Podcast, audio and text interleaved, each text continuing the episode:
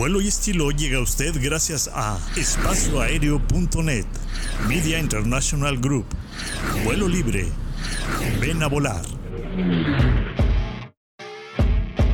Todo lo que siempre quisiste saber sobre aviación lo encuentras en espacioaéreo.net para estar bien informado solo en espacio aéreo. Media International Group te lleva a lo más recóndito en el mundo de la aviación. Entérate por nosotros de lo que no te dirán otros medios. Encuéntranos en Facebook como Media International Group. Soy Jesús Núñez. Desde siempre me ha apasionado el fascinante mundo de la aviación. Acompáñenme a compartir con ustedes la experiencia única de volar. Aquí, en vuelo libre, donde se vive la pasión por volar. Ven a volar. Somos la agencia especializada en experiencias aéreas con más de 15 años promoviendo las actividades con los mejores de cada especialidad. Ven a volar México.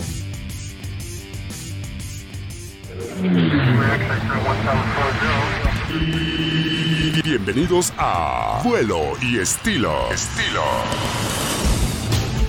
Aviación, turismo y estilo de vida. Iniciamos carrera de despegue. No. No, pues es este, Ahora, muy, eh, muy, muy impredecible eso. ¿no? Hicieron la prueba con uno de, de 180 metros. 160. 160. Bueno, perdón por la inexactitud. O sea, por favor. Ok, 160 metros. ¿Cuánto medía el, el que se estrelló acá en No, era de kilómetros. Del de Yucatán. el de Yucatán? Era de kilómetros. Era de kilómetros. Sí. Entonces, sí le atinaron y todo. Vamos, eh, ni velocidad ni tamaño se compara No, con nada el que ya nos había llegado. Pero bueno, ese es lo que sucedió ayer. Ya lo probaron, ya vieron que sí hacen bien los cálculos y sí le atinaron al asteroide. En otros temas, pues ya llegó otro vuelo internacional a- al Aeropuerto Internacional Felipe Ángeles el día de ayer con el vuelo de eh, eh, una aerolínea de República Dominicana y me parece que hoy el de Panamá, que también eh, es vuelo internacional de Panamá a, a- a la IFA. No, pues los de República Dominicana hasta han de haber pagado por, por aterrizar ahí, pues si es una aer- aerolínea nueva, tiene cinco, cinco naves. ¿no? Sí, tiene muy pocos. Sí, son cinco, algo así. Entonces han de haber estado, manito, manito, déjame llegar. Bueno, lo que sí es que sí hay mucho movimiento de México para República Dominicana. O sea, sí, Sí. sí hay mucha gente Sí, que sí, vuela sí, para hay allá. Mucha gente que vuela, Sí, es de tiro turístico.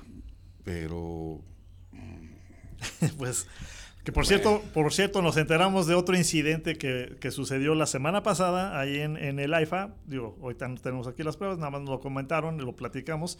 Pero eh, fue al día posterior de que el avión de Aeroméxico este, tuvo su aborto. Eh, pues ya cuando nos presenten o nos ayuden con, con- hay un audio sobre esa Sí, eh, audio. Pues se los presentaremos. Pero ya hubo otro incidente hablando de los temas de seguridad en el entorno de- del aeropuerto y sobre todo pues en el tema de, de las pistas. Eh, pues se- son los se- temas. Se, se metió por ahí. alguien, un ¿no? perrito ahí que andaba de curioso dice, pues no hay nadie aquí, pues vamos a, a ver qué hacemos, ¿no? Sí. Sí, pero ahí Es- lo triste es es, que en, en el... Bueno, en todos los aeropuertos escapan mascotas por el En- descuido. de Y ya ha habido, y ha habido videos de eso. ha habido ¿no? videos. Ahí lo triste es que, bueno, si no hay ningún percance, porque puede considerarse como FOD un, un animal, o sea, puede ser ingerido por una turbina y causar un Exacto. desastre. Causar un desastre. Eh, estos perros son sacrificados al final. Sí. ¿no? Entonces esa es la parte, eh, si no hay pérdida en cuestión de turbinas y de vidas humanas por un perro, pues es el destino triste de, de una mascota que por descuido de alguien se logra meter y a se las ha dado que, instalaciones. que en aeropuertos, animales grandes como estos caninos, eh, hay, está el, el- el plan o el programa de protección con la fauna, cuando Ujú. utilizan aves eh, rapaces Sí, para de ahuyentar a, a estos animales y son animales, o las aves que están realmente entrenadas y, y una, un perro de estos sí se lo anda sacando. Sí, sí, no, bueno, también hay cañones, ¿no? Cañones Sí. eh, sónicos que se usan para las propias eh, aves. Hay muchas formas, pero el, el problema es en una extensión tan grande, pues cómo cazas un perro. en una extensión tan, grande, ¿cómo controlas? No cómo lo cazas nada más, sino cómo controlas el acceso a los perros.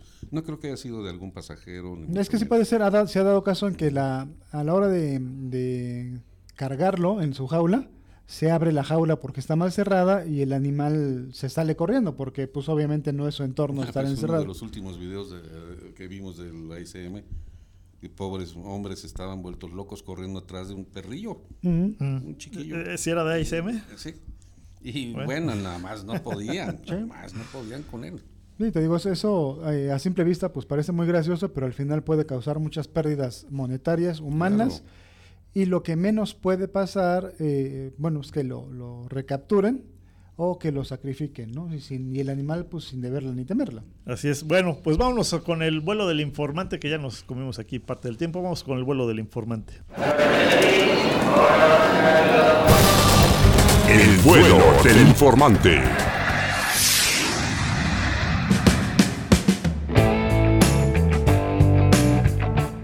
¿Qué tal amigas y amigos de Vuelo y Estilo? Es un gusto saludarles nuevamente desde el vuelo del informante, donde hoy les platico, entre otros temas, sobre las aeronaves que utilizan los equipos de rescate aéreo en una labor harto titánica y por demás heroica por el peligro que representa.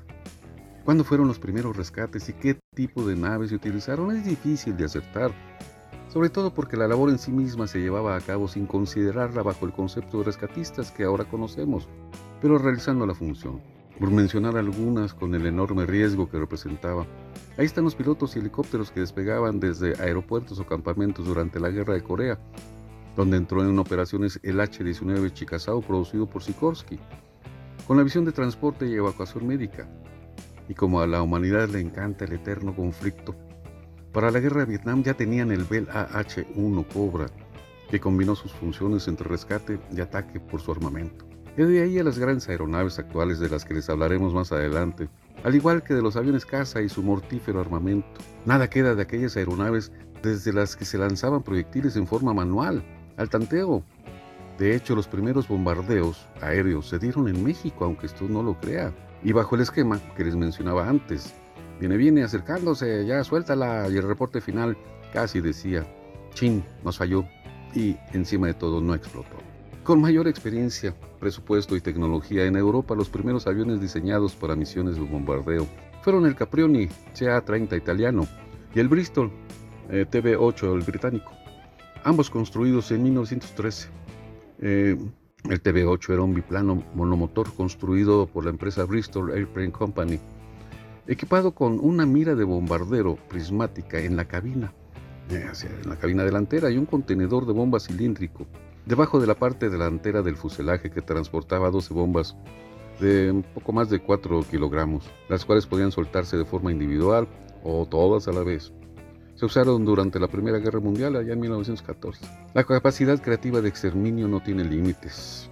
Eh, ¿Qué se usa en la actualidad dentro de lo que está a la vista y qué se esconde por naciones como Rusia, China y Estados Unidos eh, como armamento secreto? Es un tema del que platicaremos sin afanes enciclopédicos pero sí para que en general compartamos puntos de vista y tengamos una visión más amplia sobre el oscuro panorama que atisba la humanidad con los dementes que malgobiernan el orbe. Y bueno, que para dementes ahí tenemos a los del Reno Air Races, competencias aéreas iniciadas en 1964, entre aeronaves de altísimo rendimiento participando en recorridos ovoides cerrados en perímetros que oscilan entre los 5 y 13 kilómetros. Hágame usted el favor. Es un evento que se realiza cada septiembre. Ahora mismo acaba de terminar, hace el fin de semana pasado, en el aeropuerto Reno State, muy cerca de Reno, en Nevada. Y para que nadie se llame engañado, las carreras aéreas se anuncian como el deporte de motor más rápido del mundo. Y Reno es uno de los pocos lugares que quedan. El evento incluye carreras en seis clases y demostraciones de pilotos de exhibición aérea, donde por cierto ya han acaecido algunas desgracias de las que platicaríamos en el estudio. Aquí seguimos, amigas y amigos de vuelo y estilo. Gracias.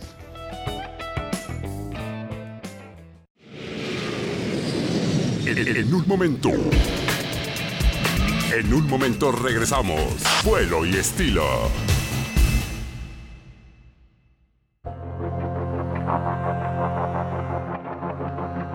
Me queda claro, amigas y amigos de vuelo y estilo, que este espacio está dedicado a, a los grandes equipos aéreos para búsqueda y salvamento Pero ¿cómo podrían operar estas eficientes aeronaves de ala fija y rotativa de no ser por la capacitación y dedicación, sobre todo, del personal que desempeña dicha actividad? Y no sé si el entrenamiento cambie demasiado en los diferentes países, pero ojalá y no, porque quienes aprueban cursos como los de la Guardia Costera en Estados Unidos, de antemano deben tener ganada la gloria.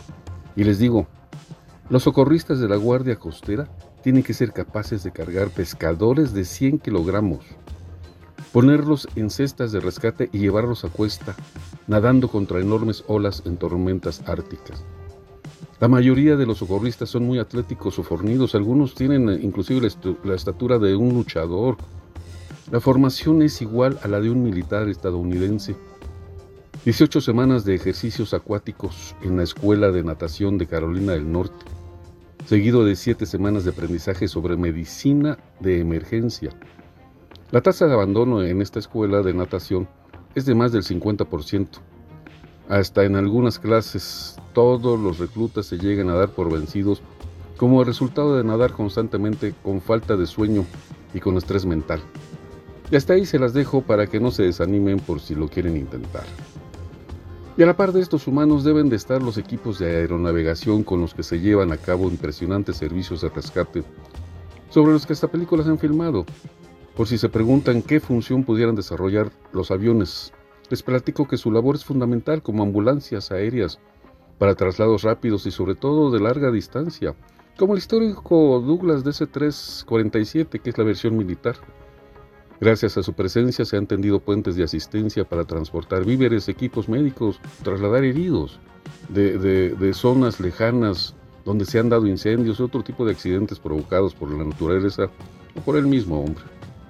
Los helicópteros cada día se especializan más para cumplir el propósito de salvaguardar la vida de las mujeres embarazadas, hacer traslados aéreos de recién nacidos con incubadora, eh, trasladar personas intoxicadas o graves por mordeduras o picaduras de animales ponzoñosos, así como en el traslado de órganos y plasma. Las labores de rescate regularmente son clasificadas por el ambiente en el que se desarrollan. Entre las principales destacan las siguientes, rescate en montaña, búsqueda y rescate urbano, búsqueda y rescate en estructuras colapsadas, búsqueda y rescate en combate, rescate marítimo por aire, rescate en aguas rápidas e inundaciones, rescate en zanjas, rescate en cuevas. Una modalidad de rescate que es utilizada casi en todos los escenarios es el rescate vertical o rescate con cuerdas, en el que independientemente del terreno se trabaja en un plano vertical o inclinado, por lo que es imprescindible el uso de cuerdas o cables eh, y toda una gama de equipamiento de rescate. Existen los Bell, prácticamente los primeros en, ser utilizados para acciones de salvamento en 1952. Los Sikorsky, McDonnell Douglas, Eurocopter, los Augusta W.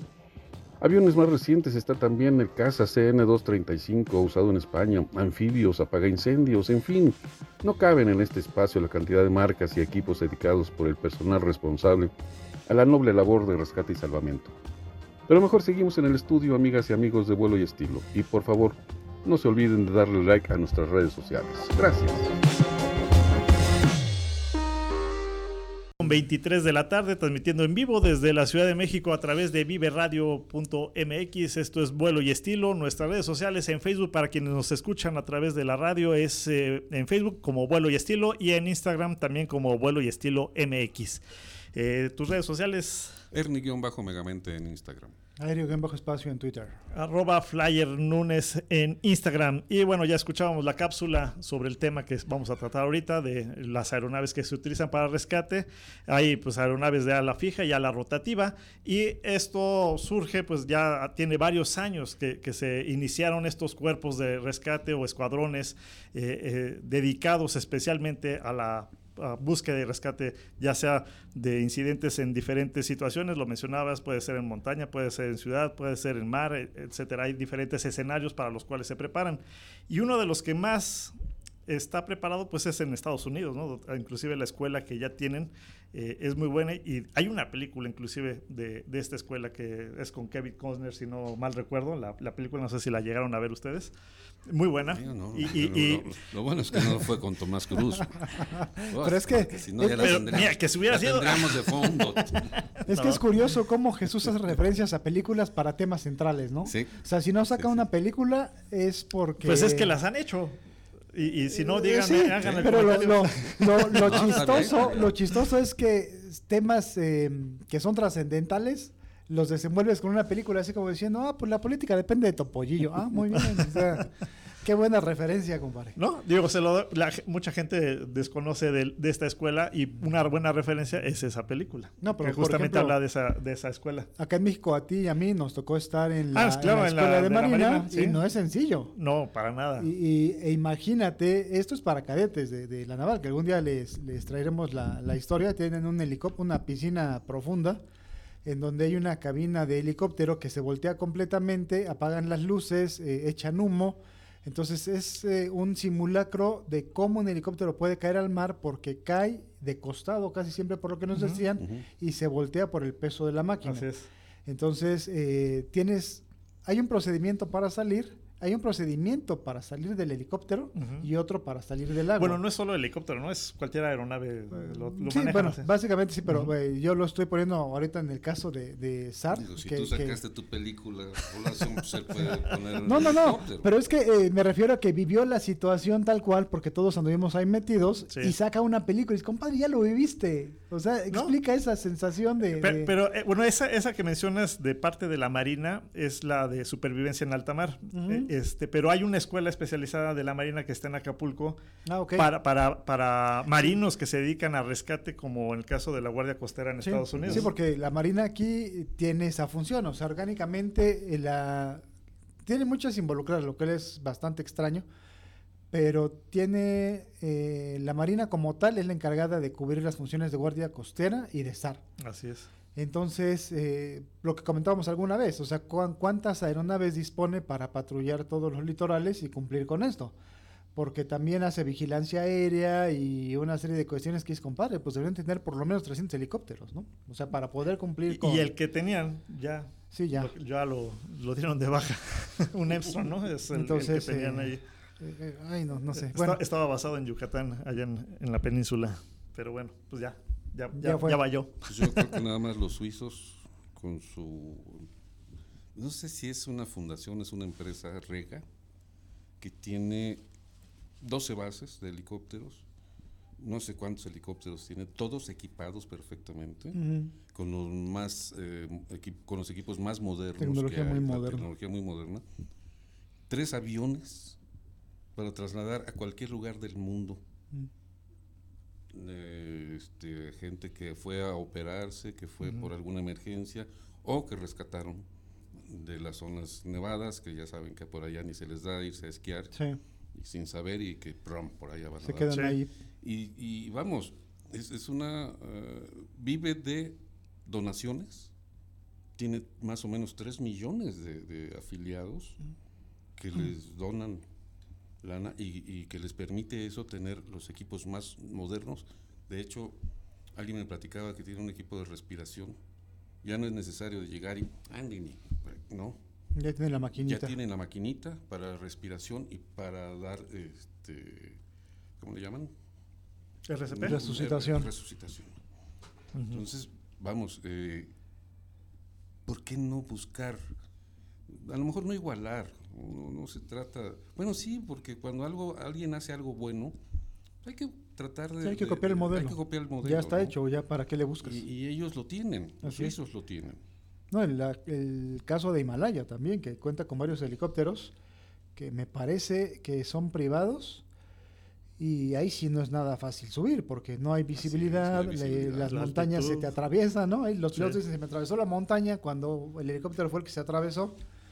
Entonces, Hubo, No, hubo- que corres- hubo un incidente, ¿no? Hace, no lo contamos hace como un mes, eh, un accidente de un rescate de unos parapentistas que se quedaron en, en la, sí, en, es- en la cima. Sí, la Sí, pero es- eso fue- pegó. Así es. sí, un se- MI era, ¿no? Se le atoró un, un- una parte del paracaídas, del paragliding, si no mal recuerdo. Llegó un MI 17 y con el rotor de cola contacta la montaña, se desboca el rotor de cola, empieza a girar y se mata Y la tripulación. Sí. sí. Lamentablemente eh, muere, me parece, toda la tripulación de- del MI y uno de los dos eh, personajes que estaban haciendo paragliding, ¿no? El otro creo que queda vivo, si no mal recuerdo. Algo así. Pero es Recuerdo. bastante impactante. Yo lo que dije en ese momento es que deberían de prohibirles andar ahí haciendo No, pues es que básicamente no se puede, o sea, si no puede subir persona de rescate, pues mucho menos alguien que esté diciéndoles, oiga, no se tiren, no sean malos, ¿no? Porque pueden causar un accidente. Es lo mismo en salto base. ¿Cuántas veces hay gente que hace salto base y le corre porque sabe que si los agarran es bot seguro en cualquier país? Entonces, eh, es, es mucho la audacia, el buscar el cómo hacer las cosas. Y digo, sí es muy espectacular, pero sí de repente hay que meterle dos dedos de sensatez. ¿no? Claro. Bueno, vamos al corte y regresamos para continuar con el tema, que hay todavía mucho que platicar sobre este tema. Vamos y regresamos. En, un momento. En un momento regresamos. Vuelo y estilo.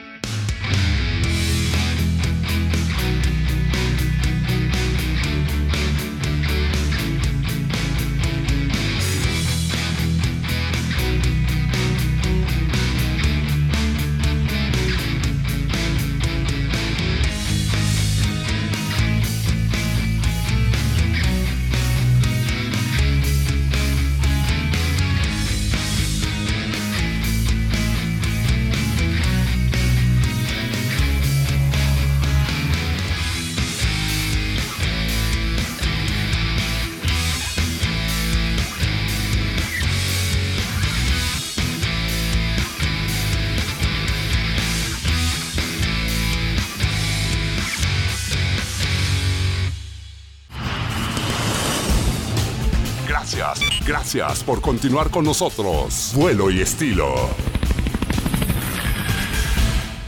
Bueno, fue un corte rápido el, el segmento anterior, que nos comimos un poquito de minutos con, con el inicio del programa, pero bueno, estamos con el tema de, de las aeronaves que se utilizan para rescate aéreo. Y una de las principales o las, de las que más se utilizan son los helicópteros por la facilidad que Por tienen para accesar ¿no? a, a diferentes situaciones o, o lugares. Pues Sí. Ah, pues sí está bueno.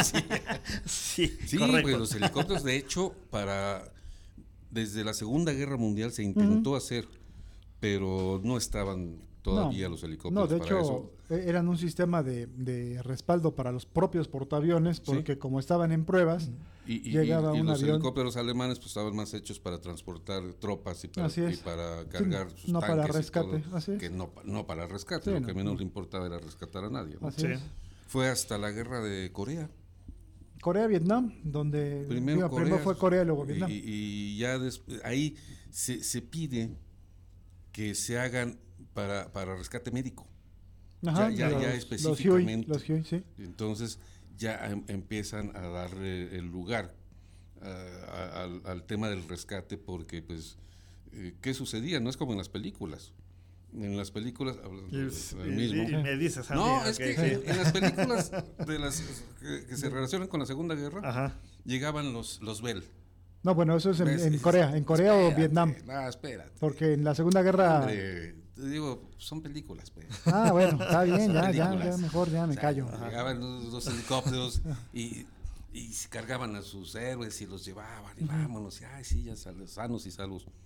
Pero no fue así, la realidad es que fue hasta primero Corea. En Corea empezaron en Corea. Corea y lo Ya. fuerte fue en Vietnam, pero Lo ahí fuerte ya en Vietnam. tuvieron muchas bajas porque no estaba el procedimiento diseñado para bajar y subir, porque ponían a los heridos a muchos metros de distancia y en lo que los subían, pues ya destruían el helicóptero. No, No, pues eran, era pégale al, ah, pégale al blanco. bueno, la- en Vietnam ya tenían armas bastante groseras para Sí, derribar no. aviones. Sí, sí, de sí, que no eran totalmente inteligentes, pero sí hubo muchos derribos. Sí. Entonces, pues era, era una labor así de, de, pues heroica. man. Sí, era arriesgar Sí, el Era pellejo. arriesgar el pellejo. Vamos a rescatar, a, están en tal X, Y y Z, vamos por ellos. Pues sabían que iban, pero no sabían si iban a regresar. Sí, de hecho uno de los procedimientos en Vietnam era que primero pasaba eh, un, un avión, hacía una especie de bombardeo Sí. y así como esperaban a que se calmara la cosa a ver si alguien sobrevivía y mandaban al, al helicóptero. Sí, ¿no? a veces, a veces latinaron a sus Sí. propios compañeros. Así es, sí, eran otros Pero, tipos de, de mentalidad, otro tipo de procedimiento. Sí, se salvaron vidas, pero no era lo, lo de ellos, ¿no? No, no, no había una estrategia, no Sí, había no. una logística como tal. Para hacer ¿no? los rescates. Para hacer los rescates. Pero de ahí, bueno, empieza la evolución de este Sí, fundamental. cuerpo Ahí empezó el rescate. El, El, el el Huey, el UH1, El UH, el. Ahí empieza el el, Bell. el- el que más utilizaba para Era- eso. Sí, porque era un helicóptero por- grande. Por su Bueno, espacio, Y básicamente era el único que tenía. Sí, Ah, con pero, ese- pues, digo, sí, sí fueron los que más se produjeron ahí. sí, precisamente por eso, porque eh, ahí cabían, me parece que dos camillas Dos camillas. y eh, era, era como los podían acomodar. médico. El do- era, y- era uno o dos artilleros. y el- pilotos. Los dos Piloto, pilotos, uno o dos artilleros y era el, el médico, pero que bueno, normalmente no era un médico, era El un enfermero, ¿no? Que, El que- enfermero, que era el pues. que estaba en, el- en la patrulla. Sí, o porque uno de los, de los, hasta el día de hoy, no, no es muy común ver un médico como tal. Es eh, una de estas personas que tiene cursos de, de que les- ahora les llaman paramédicos. ¿no? paramédicos. Es, es un paramédico, es muy raro ver un doctor como tal porque su trabajo en el traslado es estabilizar a la persona y que no se muera. Exacto. Y ya lo bajan al hospital en un punto muy cercano, si se tiene en el propio hospital un helipuerto, y si no en alguna zona donde pueda descender sin peligro, lo espera la ambulancia y se lo llevan. Es así como, Sí, como eh, aquí, funciona. aquí volvemos al, al- al ejemplo. Sí hay eh, equipos de rescate, claro que sí, me queda muy claro que hay equipos de rescate, pero, pero no hay en todas los, los- las zonas de urgencias, como por ejemplo Centro Médico no tiene un helipuerto.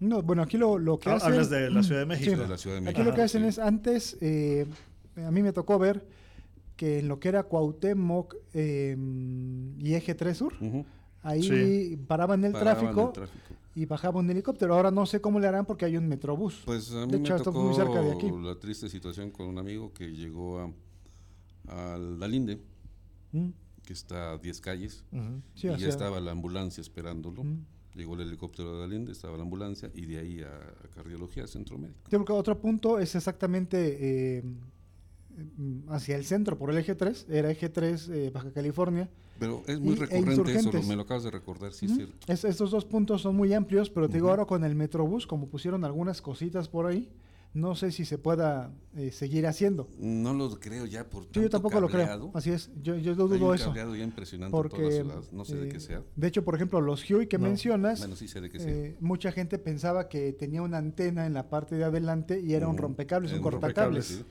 Entonces, eh, eso yo ya no he visto que lo traigan muchos helicópteros modernos. No, porque... Los Bell sí lo siguen trayendo. sí, pero sí, por los ejemplo, Bell los. Eco Charlie ya no. Ah, no, eh, a eso iba. Los, los de Eurocopter o Airbus, Airbus ya no los traen. No. Así es. Y los Bell son cada vez menos eh. Así es.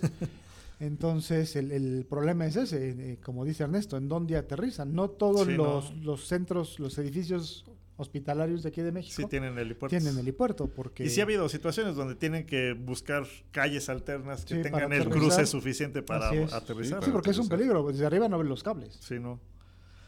Aquí en México está el grupo de eh, el agrupamiento Cóndores, que bueno, es parte de la policía de la Ciudad de México y de- dentro de las funciones está la de Sí, la de- rescate la también. del rescate también. Y tienen un helicóptero, un Bell 206, que adaptan para ambulancia eh, y poder subir a, a los heridos dependiendo de la situación. A mí lo que me llama la atención es si realmente vuelan todos los que tienen. Sí. Sí, Sí, lo que pasa es que luego los tienen en con mantenimiento. cierta frecuencia paso, eso es lo que iba a decir, con cierta frecuencia paso y están ahí eh, chalaneándoles, echándoles Sí. la mano. No, pero todos son Sí, operativos. todos vuelan. todos de hecho, de hecho Sí. tienen bueno. el, el procedimiento de en cuanto tiembla, todos despegan. To- cada uno tiene asignado un, sec- un sector Un en la Ciudad de sector, sí. México y desde ahí reportan a C5, que es la parte central de seguridad aquí de la ciudad. Y desde el aire ven si hay alguna contingencia, si hay derrumbes, pero en ese momento todos salen a, a una determinada parte de la ciudad y desde ahí hacen su, su observación aérea para reportar a, a la jefa de gobierno en este caso. ¿no? Y, y así como los cóndores está el Relámpagos. de relámpagos del Estado de México, que también han apoyado no solo para el Estado de México, sino también a otras poblaciones, Sí. en el caso de la Ciudad de México o, u otros Sí, estados. se apoyan comúnmente. Y Relámpagos eh, tiene así como que un poquito más cargada la mano en cuestión de, de SAR por los volcanes, ¿no? Sí. Por el Nevado de No, Toluca. y to- toda la cobertura que tienen que hacer, porque el Estado de Sí. México es enorme. Sí, no, pero me refiero en el caso específicamente del SAR, porque Ah, sí. mucha gente se pierde en, en el Popo, En el, en en, el Popo perdón, y en, en, el en el Nevado Nevado de Toluca. Nevado en el Nevado de. Toluca, y continuamente tienen que estar rescatando a, a, pues, Sí, de, hecho ¿no? su base no está en el aeropuerto, No, está, está más tirada. más hacia Así esa es, zona. Más hacia el Nevado, Ajá. sí, sí. Y bueno, está, está el grupo Relápagos, está los Cóndores y también hay eh, eh, pues los diferentes gobiernos, de, en el caso de México, los diferentes gobiernos que tienen eh, servicios aéreos y, y cuentan con helicópteros, tienen capacitaciones para poder realizar este tipo de, trabajos de, de rescate o este SAR, donde capacitan a los pilotos y tienen grupos de paramédicos que apoyan pues para toda esta labor. Y un, por cierto, un saludo al capitán Mitch allá en Durango, que está muy activo en el tema de rescates aéreos allá en, en la zona de Durango, en rescates con accidentes o, o en zonas donde va mucho eh, gente de camping, de excursiones y se pierden y pues sufren situaciones o gente que va en bicicletas a hacer recorridos de Durango hacia Mazatlán. Eh, pues también le ha tocado vivir situaciones donde tiene que llegar el helicóptero y pues llevarlo a- a- de urgencias a, a un hospital ahí en, en la ciudad de Durango. Y así hay varios cuerpos. eh, Jalisco también tiene Sí, su- Guadalajara también tiene el suyo. también tiene suyo y, y diferentes estados, creo que la mayoría de, de los estados.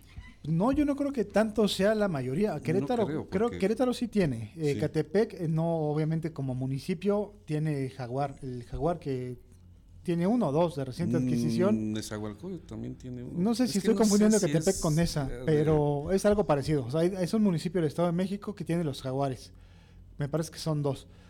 Pero es curioso porque cuando se eroga un gasto así, eh, mucha gente empieza a pensar que es para uso del gobernador. En algunos casos sí lo, lo En hacen algunos así. casos Sí ha pasado. Sí, ha pasado, sí ha llegado a pasar. El caso de Conagua y muchos otros más. ¿no? Pero, por ejemplo, El cóndores, del amor. ¿eh? cóndores y relámpagos sí son usados en un alto porcentaje para eso. Sí, ¿no? sí, es cierto. La Marina, de hecho, está fundamentalmente eh, enfocada a rescate, ¿no? Es que ellos Los tienen la parte de, de- de ellos De se hecho, llama Ahora en septiembre. Sí, por con eso- el huracán por- que por es eso un- no volamos. Con el huracán del Pacífico. eh, ocupados los helicópteros eh, este, en la zona del Pacífico por lo del, hura- lo del Así es. huracán. Sí, eh, y el problema, y es recurrente, eh, pues cuántas aeronaves tiene, ¿no? Porque sí tiene personal, eh, el- o sea, la, la matrícula de cadetes no disminuye. Se mantiene o es más alta siempre.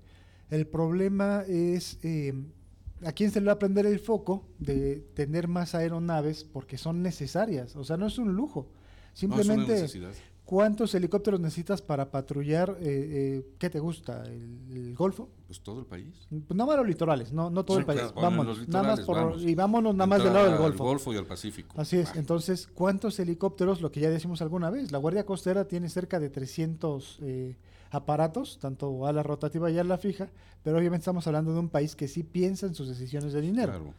Entonces, eh, aquí es muy complicado porque eh, rara vez eh, ves un helicóptero, eh, y no por inep- ineptitud, ves un helicóptero de CEMAR, eh, eh, no sé, vas a Vallarta y dices, híjole, pues me gustaría ver algo. Ves buques, eso sí, Sí. pero es muy raro ver un helicóptero patrullando. eh, eh, y eso te pone a pensar eh, eh, en manos de quién estás, en- si te llegas a perder en Que el mar. buques, en- pero tampoco hay muchos. ¿eh? O sea, como No. para irse a alta mar, a rescate y todo eso, no, no hay muchos. eh, son casi los mismos que patrullan pues toda la zona. Es que es el, sí, estados, es que volvemos, o sea, por ejemplo, un tejano, volvemos a los tejanos, ellos también son de vigilancia y también pueden apoyar la búsqueda de un barco de una persona perdida en alta mar. Pues sí. De hecho, es el- la combinación ¿no? de Sí. las aeronaves de ala fija y, y la rotativa, las de ala fija, pues para buscar Sí. eh, el objetivo y ya dan aviso a los helicópteros para hecho, que lleguen. en la historia de la aviación naval, eh, uno de los mayores éxitos es el binomio, el helicóptero y la lancha, bueno, el- el- no sé exactamente el nombre de la embarcación, pero es aquella que soporta un helicóptero. O sea, es un helicóptero con un, un buque, vamos a ponerle. Eh, y eso dio mucho resultado. El problema es que hubo siete u ocho. Entonces, pues tenían que mover ese, ese, ese buque, ese buque del Golfo al, Pues, al al Pacífico. ¿no? Entonces, dices, ¿y Sí, cómo le haces? ¿Se van hasta Panamá o cómo, no? Entonces, e- eso te pone a pensar en los números de que hay muchos proyectos basura, siempre, no, en esta Siempre, administración no, reinan, pero en todas las demás administraciones Sí, también. Sí, sí, no, no, no son excepciones. Sí, entonces eh, ese es un verdadero problema, ¿no? Eh, eh, por cuestiones de a cuántos helicópteros le tocan por estado, ¿no? Si, si Guerrero no tiene helicópteros, pues se los encarga la Marina. ¿Y cuántos tiene la Marina para el estado de Guerrero? Pues veto a saber, pero no creo que sean muchos. Estaba No. tratando de acordarme el No, yo- número de millas que tenemos de, la-. Lo dijimos, lo pero- dijimos hace dos programas, Ah, pero yo tampoco fue. me acuerdo. Fue, pero Sí, es no. un número bastante importante. Sí. Gracias a Dios somos eh, un país... eh, Sí, porque Rico. tenemos de los dos lados. ajá, exactamente. Así es, entonces es, es un número importante, solo por ahí Estados Unidos nos, nos supera porque tiene Alaska y tiene Puerto Rico. Pero pues ojalá tuviéramos, como lo dije aquella vez, la mitad de aeronaves para patrullar los, los litorales de los que tiene la Guardia Nacional, Nada ni siquiera Guardia combinados, ¿eh? La Marina ni la Fuerza No, Aérea de Estados no, Unidos no, ni la... No, ni no la- le llegamos. No, entonces, eh, pues confórmate por lo menos con 100, 150, ¿no? 75 para cada lado y pues ya vamos viendo. ¿No? Sí. Y luego... Pero bueno, están, esos los que son los militares, pero también están los particulares. Y, y sí hay eh, operativos o, o empresas dedicadas a, a ambulancia aérea, por ejemplo, que se combina con helicópteros para el apoyo. Hay, hay muchas empresas aquí en México dedicadas al traslado de ambulancia de, de Sí, sí, sí. pacientes, De pacientes. o de órganos. Sí, pero ahí el problema es cuánto te cuesta. Sí, no, pero, pero también hay eh, organizaciones y fundaciones que están apoyando diferentes situaciones para fondear eh, algún caso, ¿no? Eh, hay, hay una empresa que es Airlink, que está en Guadalajara, que es ambulancias aéreas, y ellos eh, trabajan mucho con la fundación de eh, esta señora que tuvo problema de que quemaron uno de sus nietos. No, ni idea. Se me fue ahorita el, el nombre, que era conductora, por cierto, estaba en, en noticias. eh. Bueno, ella, ella creó una fundación a raíz de ese accidente que tuvo eh, de quemados y a través de esa fundación fondean a- para apoyar servicios de este tipo y mandar en la ambulancia aérea a Estados Unidos o, o a otros países, dependiendo de dónde requiera el paciente de ser trasladado. Sí, pero es que ahí el problema es que eh, pues no es un paciente, hay bueno, hay N casos de pacientes, N casos de personas desaparecidas en la mar o en alta mar. Entonces, el, el problema es que eso es un, pro- un proyecto que debería ser prioritario para el gobierno. Sí. Eh, Sí. Bueno, ahí dice, Es saludos Javier. El número de personas desaparecidas en alta mar. ¿eh? Sí, es que cuánta gente... los eh, mismos eh, pescadores que Sí, se sí, pierden sí. ahí son los que Exacto. más No, pero por ejemplo, cuando estamos aquí en la Ciudad de México, no sé si ahora se haga con las nuevas generaciones, decía, este, oye, pues tengo el fin de semana libre, vámonos a algún lado, Acapulco, compadre, ¿no? Sí. y no tenías lana para el hotel, pero te ibas a Acapulco y llegabas en un estado bastante inconveniente.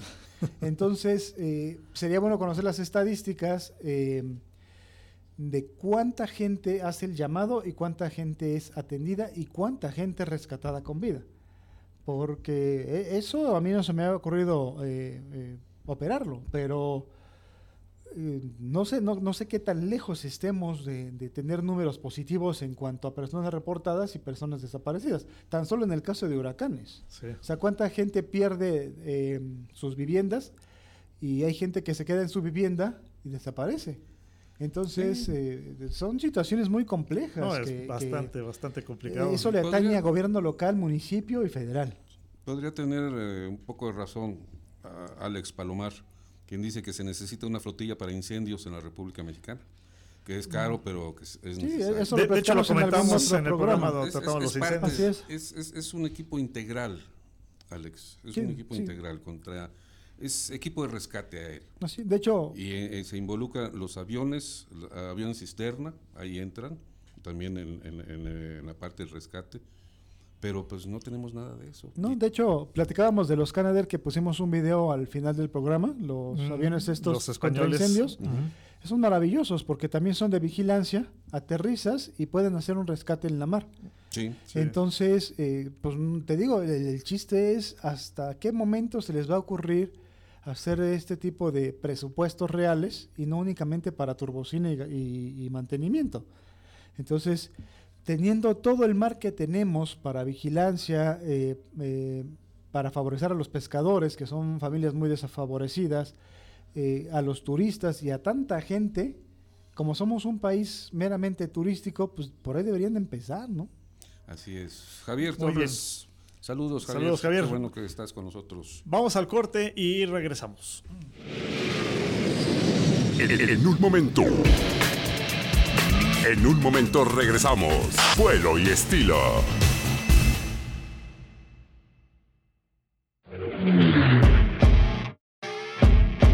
Todo lo que siempre quisiste saber sobre aviación lo encuentras en espacioaéreo.net. Para estar bien informado, solo en espacio aéreo. Media International Group te lleva a lo más recóndito en el mundo de la aviación.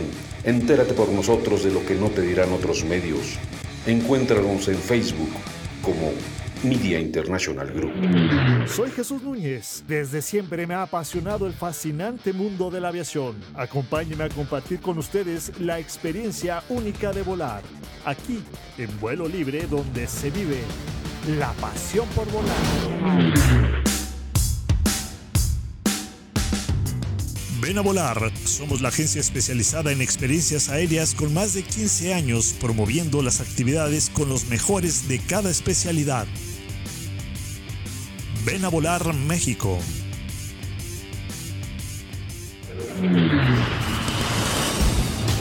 Gracias, gracias por continuar con nosotros. Vuelo y estilo.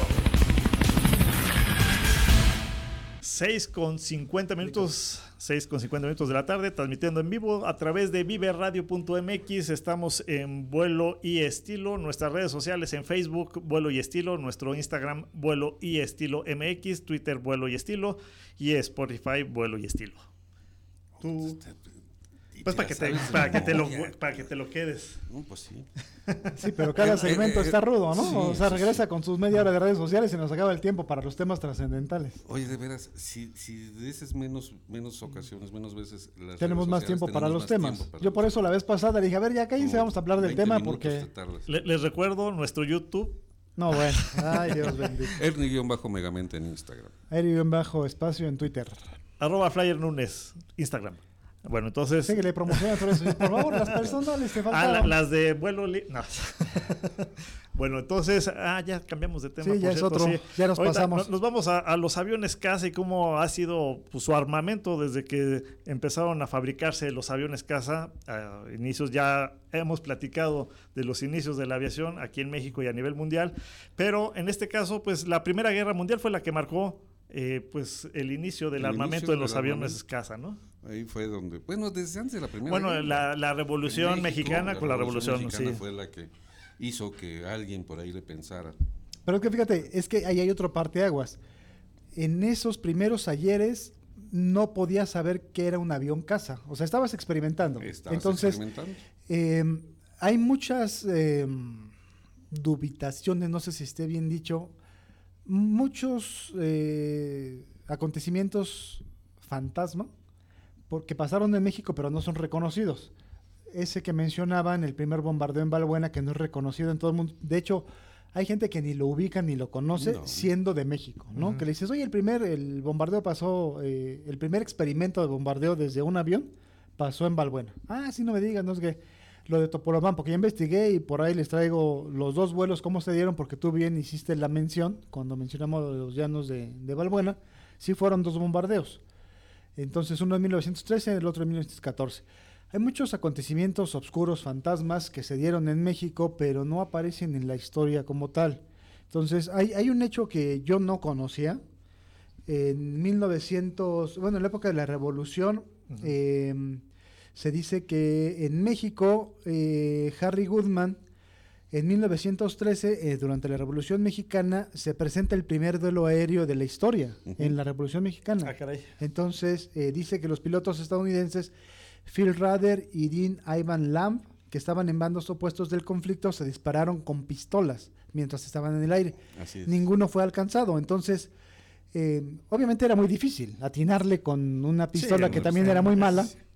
Es, Eh, de hecho, eh, es- esa anécdota se cierra cuando a los dos se les agota el parque. Sí, y ya aterrizan. y terminan despidiéndose. Así es, que era, era, nos vemos. Sí, era toda, la, caball- toda la, la caballería eh, en ese momento, eh, eh, un duelo de perros, pero entre caballeros. Entre Y, caballeros. y Pero- se dio mucho en la Primera Guerra Mundial. Sí, pero eso yo no sabía que hubiera pasado en México. Sí, no, hasta Sí. ahorita que lo Eh, mencionas. Entonces, eh, a mí me Pues causó me mucha conmoción. Yo se los hubiera platicado. Ah, bueno, ajá. es que les le dije- tocó, le tocó ya les dije vivirlo, sí, él, sí. él- él ya- estaba abajo. Ya les dije cómo, cómo termina ese duelo.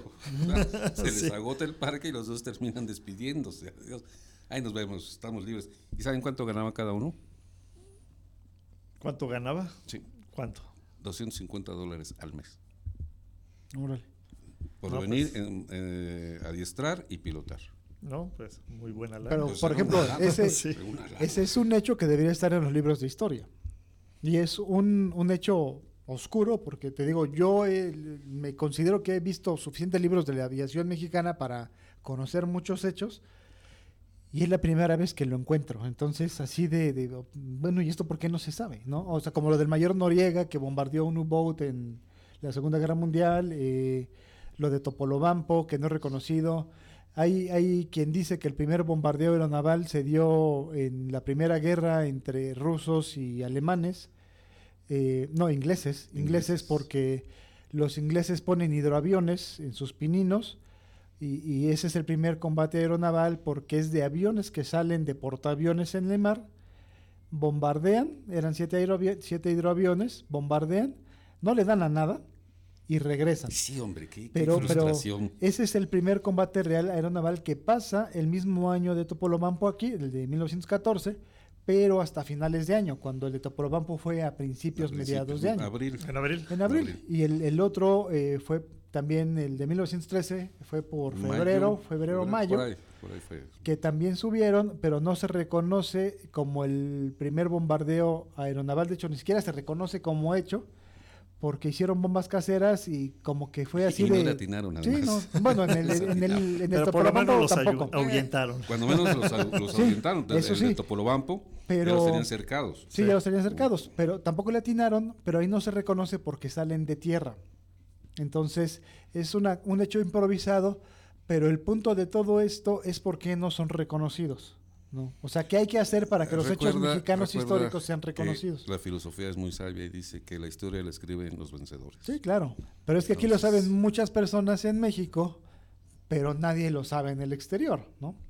O lo saben, Ay, pero ay. pues no está de manera oficial, digamos. Sí, entonces, eh, ¿cómo se oficializa? Bueno, pues hay varias páginas de gobierno que lo tienen contemplado, pero nunca se le dio la difusión adecuada.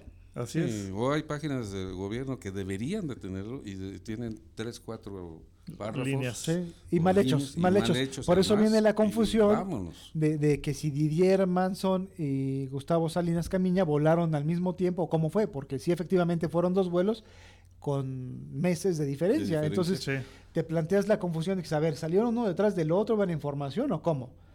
Y así está en una página de gobierno, o sea, no te prevé que no te Su- confundas. Su, redacción confunde a la gente.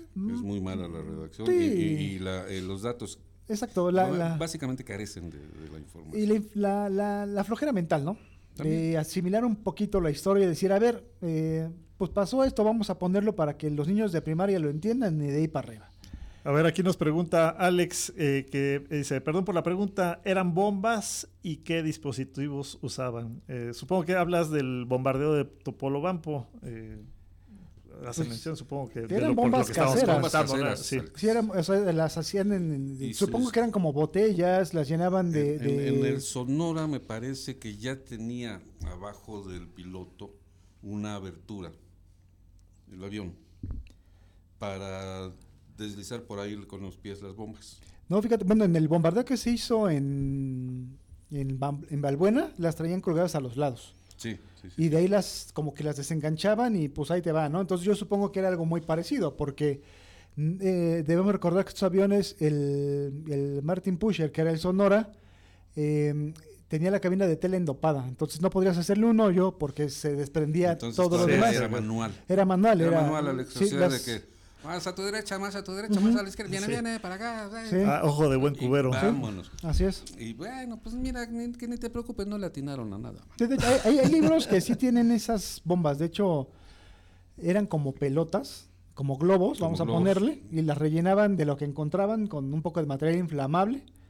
eh, y clavos y vidrios. Todo lo que y saliera todo volando. hubiera, Que ajá. saliera volando y Así pudiera es. hacer daño. Esa era. Y de hecho, esa era la idea. En la Primera Guerra Mundial, en Italia, los primeros biplanos lo que hacían era como varillas de cemento de las que se ponen a la construcción, le sacaban como filo porque pensaban que iban a caer de pico Sí. y las aventaban de a varias, ¿no? A ver a quién le daba y no le daban a nada. No le daban a nada. Entonces- Además, no caían de pico. Sí, no. Esos, esos eran los primeros inicios del bombardeo, pero bueno, ya nos desviamos porque No, estamos bien, son- digo, porque eso No, es no, no. parte de- del antecedente Sí, de Sí, pero que es que se daba. todo- eh, vamos a hablar de aviones casa. Entonces, Sí, no, pero de hecho, de estos ahí aviones surge, ahí ya surge, después sí, se les da el concepto, ¿no? Sí, pero, es. pero es como el, el- así es como nacieron. sí, porque no sabíamos qué eran. Las eh, especialidades que hay, los bombarderos, Sí, los- cazabombarderos, de- de eh, vigilancia, furtivos, eh, sí, de todo. Sí, Bueno, no ya se esa clasificación. Así es, sí, ahí era subirte y eh, aventar hasta escopitajos, ¿no? A ver qué Pues sí, hasta piedras, lo que trajeras a la mano, pues ah, lo aventabas. O Sí. cuando eran los duelos, los dogfighters, en el caso de la Primera Guerra Mundial, pues era sacar la pistola y atinar antes de que eh, pusieran las ametralladoras sincronizadas con, las es. hélices. Ujú. No, y, y fue bueno, así las- evolucionando. Sí. hubo, hubo accidentes en donde eh, las primeras ametralladoras no fueron las de sincronía, porque esas fueron a posteriori. Las primeras eran con un artillero de cola. Sí. sí. Pero. O tenían unos lateral, ¿no? También. lo- bueno, lo que pasa es que la, la ametralladora tenía un semicírculo, entonces Sí. tú tenías un gancho en donde apretabas el gancho con la mano izquierda y la ametralladora subía, bajaba y se desplazaba eh, 180 grados. Ahí el problema es que había artilleros que le pegaban a la propia cola, porque no Sí. había esa limitante. Entonces el propio artillero derribaba el avión, que sí lo podían bajar porque no, no destruía, vamos, el timón vertical, pero sí lo dañaba. Y eso te ponía eh, en desventaja si traías algún piloto del otro bando que te quería tronar. Claro. Exacto. Bueno, vamos al corte, vamos a regresar para continuar con, con este tema de los aviones caza y el armamento que empezaron a utilizar y cómo fue evolucionando hasta hoy en nuestros días. Vamos y regresamos. En, en un momento. En un momento regresamos. Vuelo y estilo.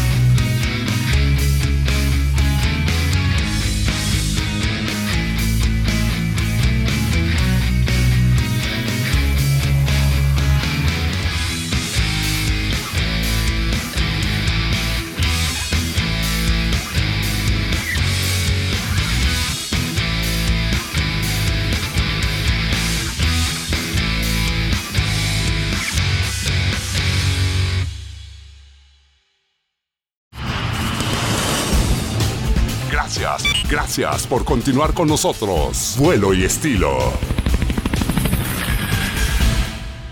Ah, muy bien. Felicidades por esa palabra. Sí. No se escuchó. ¿No? Mm. Bueno, ya estamos de regreso y estamos eh, con el tema de, de los aviones caza, la evolución y lo que platicábamos ahorita de antes del corte, eh, las ametralladoras que utilizaban los aviones en ese momento, cómo era la sincronía para evitar que ametrallaran a, a su propio avión, que eso fue posterior a varias, varias pruebas, por supuesto, y los errores que cometieron, ¿no? Ahí que entre ellos se derribaban. Sí, el mismo artillero, ¿no? Se derribaba el solo, Sí. no ponía en peligro a su avión. El 7 de septiembre ya habíamos hablado de Piotr Nesterov eh, como uno de Sí, los iniciadores de, la primeros, aviación. ajá. Él fue el primer, el primer piloto en destruir un avión enemigo, pero sin armas. O sea, se fue sobre él así como microbusero de la Ciudad de México. Se le dejó ir lámina. Se le dejó ir. Y, Lámina contra lámina. Y lo atravesó. Bueno, ahí no era lámina, era trenopada con, con madera. Hasta madera. Ajá. Entonces, pues sí, era muy fácil de embestirlo. Digo, fácil en el sentido de destrucción, no en el fácil de encontrarte con otro avión en el aire. Sí.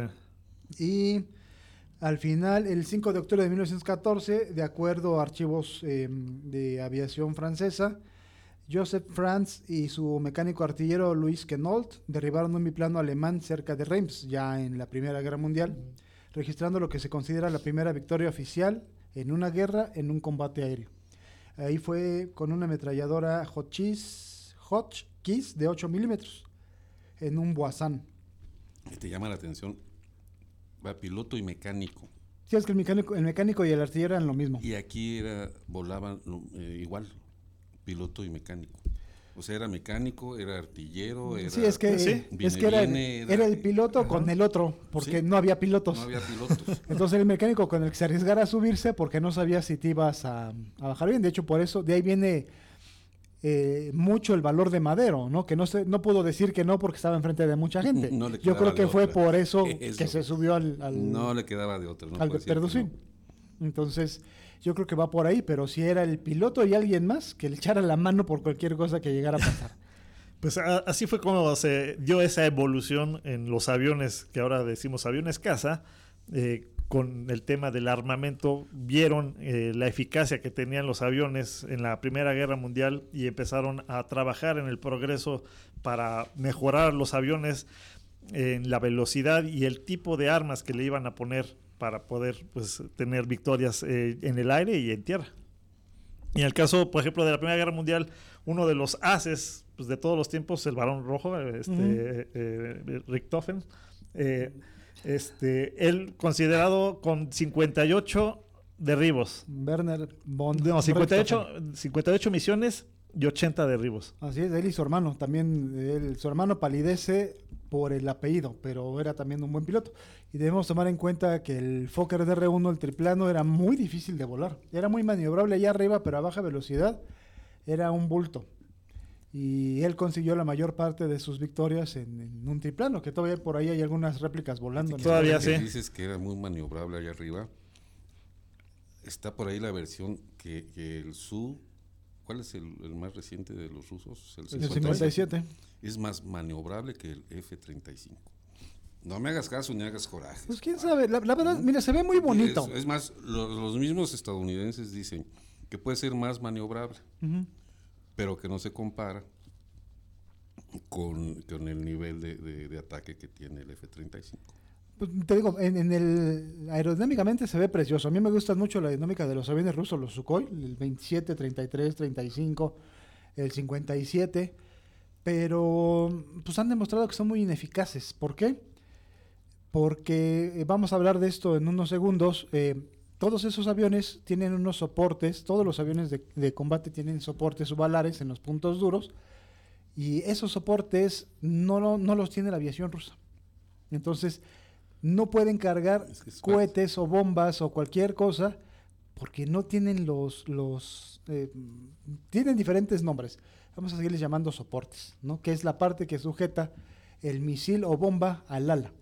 Entonces, eh, dependiendo del tipo de avión, es el tipo de soporte. Entonces, los rusos no los tienen. Por eso ves volar aviones y ves que los derriban porque no tienen ni contramedidas. Entonces, ¿cómo, Pues cómo, pueden cargar hasta 8000, algo así? es de- que, de- Eh, ¿De eh, armamento? de armamento, sí. Por ejemplo, te voy a poner todos, supongo que todos conocemos a los tejanos, los mexicanos, los, los aviones, Sí. que Los- tienen los que tanto se FAM caen. como SEMA. Bueno, a mí no me ha constado que se caigan, que tengan accidentes, sí, pero que se caigan por sí solos, no. Eh, los tejanos tienen seis puntos duros subalares, así se le llaman, donde se pueden eh, colocar cargas. Eh, el mecanismo que les permite cargar los tanques de combustible de sesi- 67 galones, que son los que usan los mexicanos, se llaman Alcan. Alcan 6815, si no me parece, son franceses. Entonces, ese tipo de soportes, dependiendo de lo que vayas a cargar, es lo que le tienes que poner. Por ejemplo, los de defensa eh, para el F-15 se llaman LAU. ¿no? Entonces, todos aquellos que tengan curiosidad en esto los pueden buscar como LAU, un nombre, y el, el avión, ¿no? Principalmente los modelistas que luego dicen, le ponen misiles que no van en un avión y pues sacan cero en la calificación del jueceo. Y dicen, ¿y por qué? Compadre, le pusiste una bomba de media tonelada a un avión, es imposible, ¿no? Imposible. Entonces, eh, se pueden llamar pilones, se pueden llamar eh, sujetadores, es, en muchos idiomas, ¿no? Pero básicamente hay uno para cada avión que puede servir para uno más misiles eh, y para diferentes tipos de aviones, ¿no? O sea, los hindúes tienen los propios eh, que ellos fabrican, son maravillosos porque tienen una un misil que es el Brahmos, bueno, tienen varios, pero el Brahmos es uno de los más peligrosos del mundo, ¿no? A ver, Bueno. eh, nos está preguntando Alex que si en algún momento de la historia hubo alguna aeronave civil adecuada con artillería para la guerra. El tejano, el tejano puede ser de vigilancia aérea. Literalmente no lo puedes comprar como vuelo civil, lo puedes comprar para entrenador. Eh, pero, por ejemplo, si tú quieres comprar un misil y el soporte para el misil, no te lo van a vender. Hay ciertos protocolos y procedimientos que impiden que un civil como tal tenga armamento. Eh, entonces, eh, hay una, un área en Estados Unidos que es un área especial de compras que si tú quieres comprar 25 F-15s, tienes que decir para qué, em, para qué su uso, y si no interfiere con misiones de los países aliados y del propio Estados Unidos, no te los venden. Yo, Volvemos yo al creo caso que de- más bien se refiere, por ejemplo, a una Cessna que haya sido adaptada para, con, con armamento, o sea, una, una aeronave de ese Es tipo el- el civil. DC-3, Es que, ¿no? eh, no, bueno, el Los DC-3 es la versión eh, Militar, la civil C-47, del, del. C- El del C- C-47, ajá, bueno, el- sí, sí, pero eh, mira, es que sí se puede. O sea, al día de hoy podemos ver drones adaptados con pistolas. O sea, de poder Pues sí, sí, se puede. Sí, sí. El problema es, Y seguramente que- lo hicieron, pero pues no está registrado. sí, también. o sea, ¿qué, qué tipo de armamento quieres? Obviamente no es fácil de conseguir un Sidewinder. eh, son eh, misiles de 100, 200, 300 mil dólares que tienen una cabeza mm, activa y que pueden destruir un, un territorio bastante denso. Entonces, em, si, si quieres hacer eso con una aeronave civil es prácticamente imposible porque desde que te detectan, pues te vas a despedir de todo, ¿no? Sí. Ya, ok, está la, eh, eh, una bomba que se supone que es la más peligrosa, la tienen los rusos. Hay, hay varios. Para eh, su- el Su-57. sí, bueno, pero, pero, es pero fuera de eso, que está la guerra que, ¿cómo le llaman? Electrónica. Ajá. Sí, bueno, hay, hay, hay un, hay aviones destinados para eso. O sea, el, el avión más nuevo es el F-18 Growler, que es, eh, su objetivo es warfare. O sea, trae dispositivos, misiles, bombas, lo que tú le quieras meter.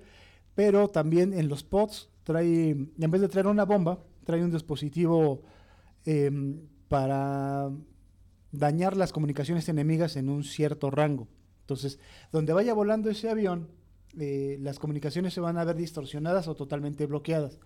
Ese avión es uno de los más modernos, el sucesor del F-18, eh, y su única misión es entorpecer las comunicaciones, pero también puede entrar en, en combate. Pues dicen que el Su-57 tiene esas funciones y que le llaman el avión fantasma. Pues sí, pero nadie lo ha visto realmente en acción. Por Este es el eso, para... Por eso, por eso es el avión fantasma. Que nadie lo ve. Nadie lo ve. Así es, entonces, Ningún eh, radar lo detecta.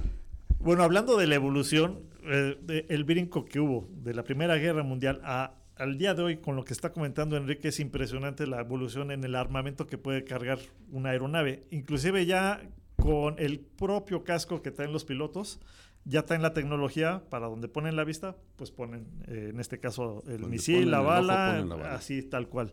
Porque ya, ya esa tecnología ya está a la vista, ya está eh, eh, utilizándose.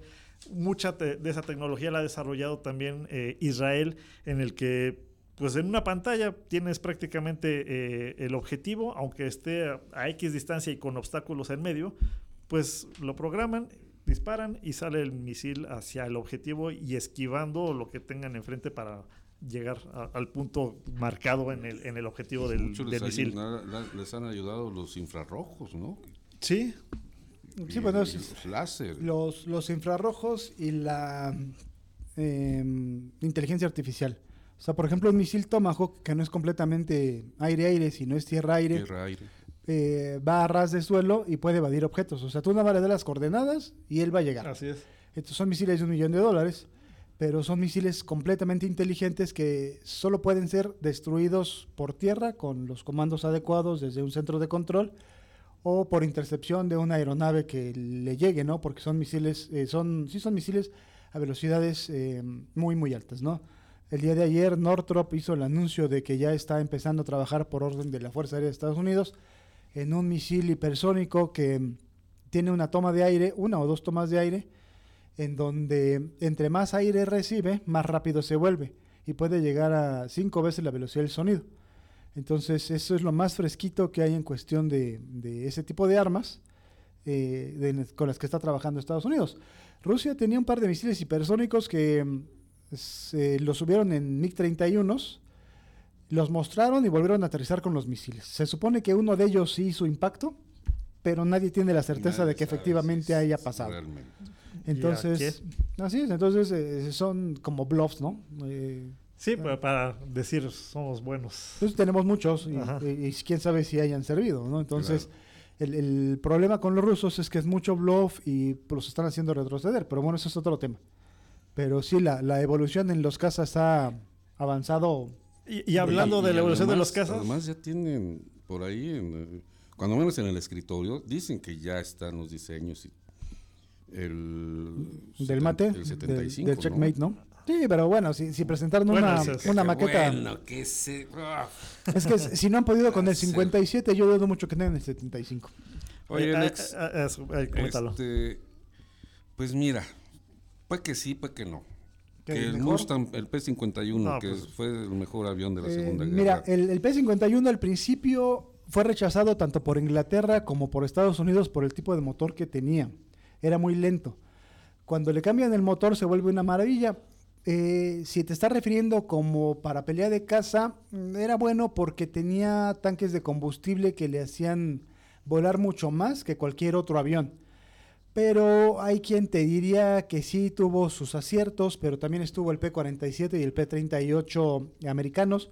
Y por Y parte bueno, de los Los alemanes, alemanes no se quedaban el. Sí, el no. Mercer Smith, El Mercer Smith era una maravilla. M109G6 fue uno de los que más derribos tuvo.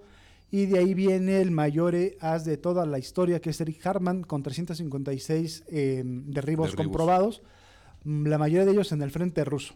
Entonces, el Mercer Smith en su versión G fue uno de los mejores cazas de toda la historia al día de hoy, ¿no? Por la cantidad de combates que tuvo, la cantidad de derribos y porque con ese avión se generaron 30 o 40 haces alemanes de la Segunda Guerra. Ahora Pues que eh, siguen volando algún- muchos P-51. Sí, muchísimos. muchísimos. Y, y Eh, también bueno, de los an- Messerschmitt an- andan ahí también hay metidos. algunos este, que están volando en, en Europa, sobre todo en los air shows. Hay, Los hay- air hay shows. varios, sí. Sí, pero los, los Smith fueron destruidos porque causaron mucho daño. Entonces entraban los rusos, los americanos, y decían, ah, este me derribó y bolas, lo, lo, lo derribaban. Y era el único caza que a través del buje del motor tenía una ametralladora. O sea, a través del propio motor disparaba. Entonces Sí. era una maravilla de ingeniería el motor de, del del 109. Pues sí, y es difícil comparar pues eh, los aviones a lo largo de la historia, porque hoy, hoy en día pues eh, son muy eficaces los, los aviones, ya con la tecnología que tienen, pues ya, Sí, ya no es lo pocas mismo. diferencias, Sí, es lo que yo les decía. pocas diferencias Va a llegar un momento-. Sí, Sí. en que todos, todos los países de la OTAN van a tener F-tre- F-35 y, o sea, ¿dónde va a quedar la belleza, no? O sea, en este momento hay países que tienen F-16 que ya se están desa- de- deshaciendo de ellos. Eh, por cierto, la USAF ya empezó a bajar los F-16, los primeros, ya los empezó a, aterrizar, los F-15C también, eh, por los F-35. Pues aunque Eh, sea que nos pasen unos de esos. pues eso sería buena idea, pero no Sí, creo que se esos les prenda el foco aquí. F-35, Bueno, todo el No, el mundo los F-35. quiere. No, pero fíjate, el Congreso de Estados Unidos eh, sacó un, no el Congreso, hay una asociación civil eh, en Estados Unidos que hizo un estudio y pasó algo como con el Fobaproa. Cada estadounidense va a pagar una cantidad estamos impresionante en dólares por los F-35, porque siempre tuvieron problemas hasta hace, bueno, lo siguen teniendo con los expulsores, Ajá. pero siguen teniendo problemas y cada vez es el más el costo, es más el costo. Yo Entonces, creo que ya empezaron a volar algunos, no creo que ya hayan cambiado todos los... Quién sabe, es, es, es, un secreto eso a voces, pero eh, te repito, ahorita ver volar, eh, por ejemplo, los F-16 de los Thunder y los F-18 de los Blue en un solo show aéreo sería maravilloso, que no se puede, pero sería maravilloso verlos. Estás viendo diferentes tecnologías de Marina y de Fuerza Aérea con diferentes esquemas realizando diferentes cosas. Y va a llegar un momento en que vas a ver un avión con diferente pintura. Claro. Entonces, eso le va a quitar cierta eh, alegría a ir a los shows aéreos. Bueno, ah, por cierto, hablando de la tecnología, nos menciona, nos comenta Javier, eh, que en Berlín, en el único edificio que no destruyeron los aliados fue el de la Luftwaffe. Luftwaffe. Luftwaffe, porque les interesaba mucho la tecnología que, tenían los alemanes. Sí, de hecho, en la operación Paperclip, esto no tiene mucho que ver con aviación, pero en la, en la operación Paperclip de Alemania, muchos científicos como Werner von Braun, el, amo del espacio, el que pone el proyecto de la NASA en, la Luna, eh, muchos científicos que generaron ese tipo de, cohetes dirigidos son rescatados y son traídos a Estados Unidos para que aprovechen la tecnología que ya había en Alemania, que era punto de lanza en muchas cosas. Había alemanes trabajando en la NASA. Sí, sí, y de hecho los aviones más exitosos al final de la guerra y los primeros jets pues, fueron el 163, el Comet, y el 262, que fue, eh, bueno, también era un, avión jet a reacción, pero también ya traía cohetes eh, tontos, ¿no? Entonces ahí hubo muchas innovaciones. Bueno, mira, Javier, no son los únicos. ¿Qué, ¿Cómo se llama la copia del Concorde? El Tupolev 144. Tupolev, ahí, ahí tienes otra muestra de cómo se ratonean la información entre unos y otros. Así es de que. No, no, vamos, vamos. Y, bueno, y aparte se pirateaban también a los cerebros. Y ahora. alemanes, pues. Andando otros por ahí este, que se roban también. ¿Qué? Mapas y tecnología. Ah, eso, El eh, a ver, díganme, ¿qué país se robó la de, la OTAN eh, los, los planos del F-35? Ya lo acabas de decir. Híjole, qué difícil. sí, pues China está presumiendo su portaaviones que acaba de desplegar, no sé por qué aniversario, por qué ocasión, con varios eh, aviones J-15 o J-21, no lo sé. Em, pero así como que, compadre, le caben 20 a tu portaaviones y a un portaaviones americano le caben 100. Entonces, eh, ¿cómo, te explico? Lo que decíamos el otro día, yo lo comenté, que un, un portaaviones americano tiene más eh, aviones que los que tenemos en México. Sí, claro. Y más helicópteros. Y más helicópteros. Muy bien, vamos al corte, regresamos. 21 corte. En, un momento. En un momento regresamos. Vuelo y estilo.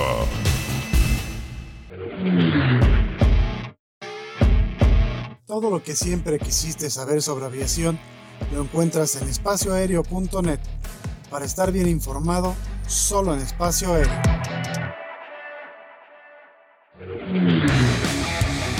Media International Group te lleva a lo más recóndito en el mundo de la aviación. Entérate por nosotros de lo que no te dirán otros medios. Encuéntranos en Facebook como Media International Group. Soy Jesús Núñez. Desde siempre me ha apasionado el fascinante mundo de la aviación. Acompáñeme a compartir con ustedes la experiencia única de volar. Aquí, en vuelo libre, donde se vive la pasión por volar.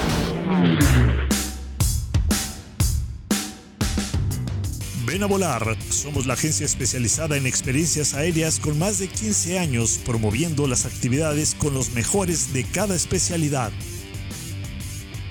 Ven a volar México.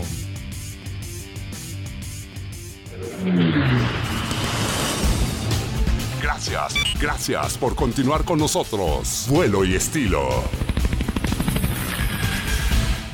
Entramos. Ya, estamos aquí de regreso. Eh, comentando todavía aquí el tema, eh, mencionabas Ernesto de que Hitler pudo haber ganado la guerra si hubiera mejorado ahí tiempos, ¿no? Si hubiera dejado que sus ingenieros planearan mejor su tecnología, sus aviones, porque les dieron un susto, les estuvieron dando muy fuerte a, los aliados, pero tenían carencias tenían carencias en los motores, los, aviones eh, alemanes. Yo creo que más que carencias, mira, los motores fueron buenos, eran muy peligrosos, eso es cierto, porque era eh, los principios de la era del jet explotaban, porque no tenían una combustión real, o sea, no tenían forma de manejar la combustión.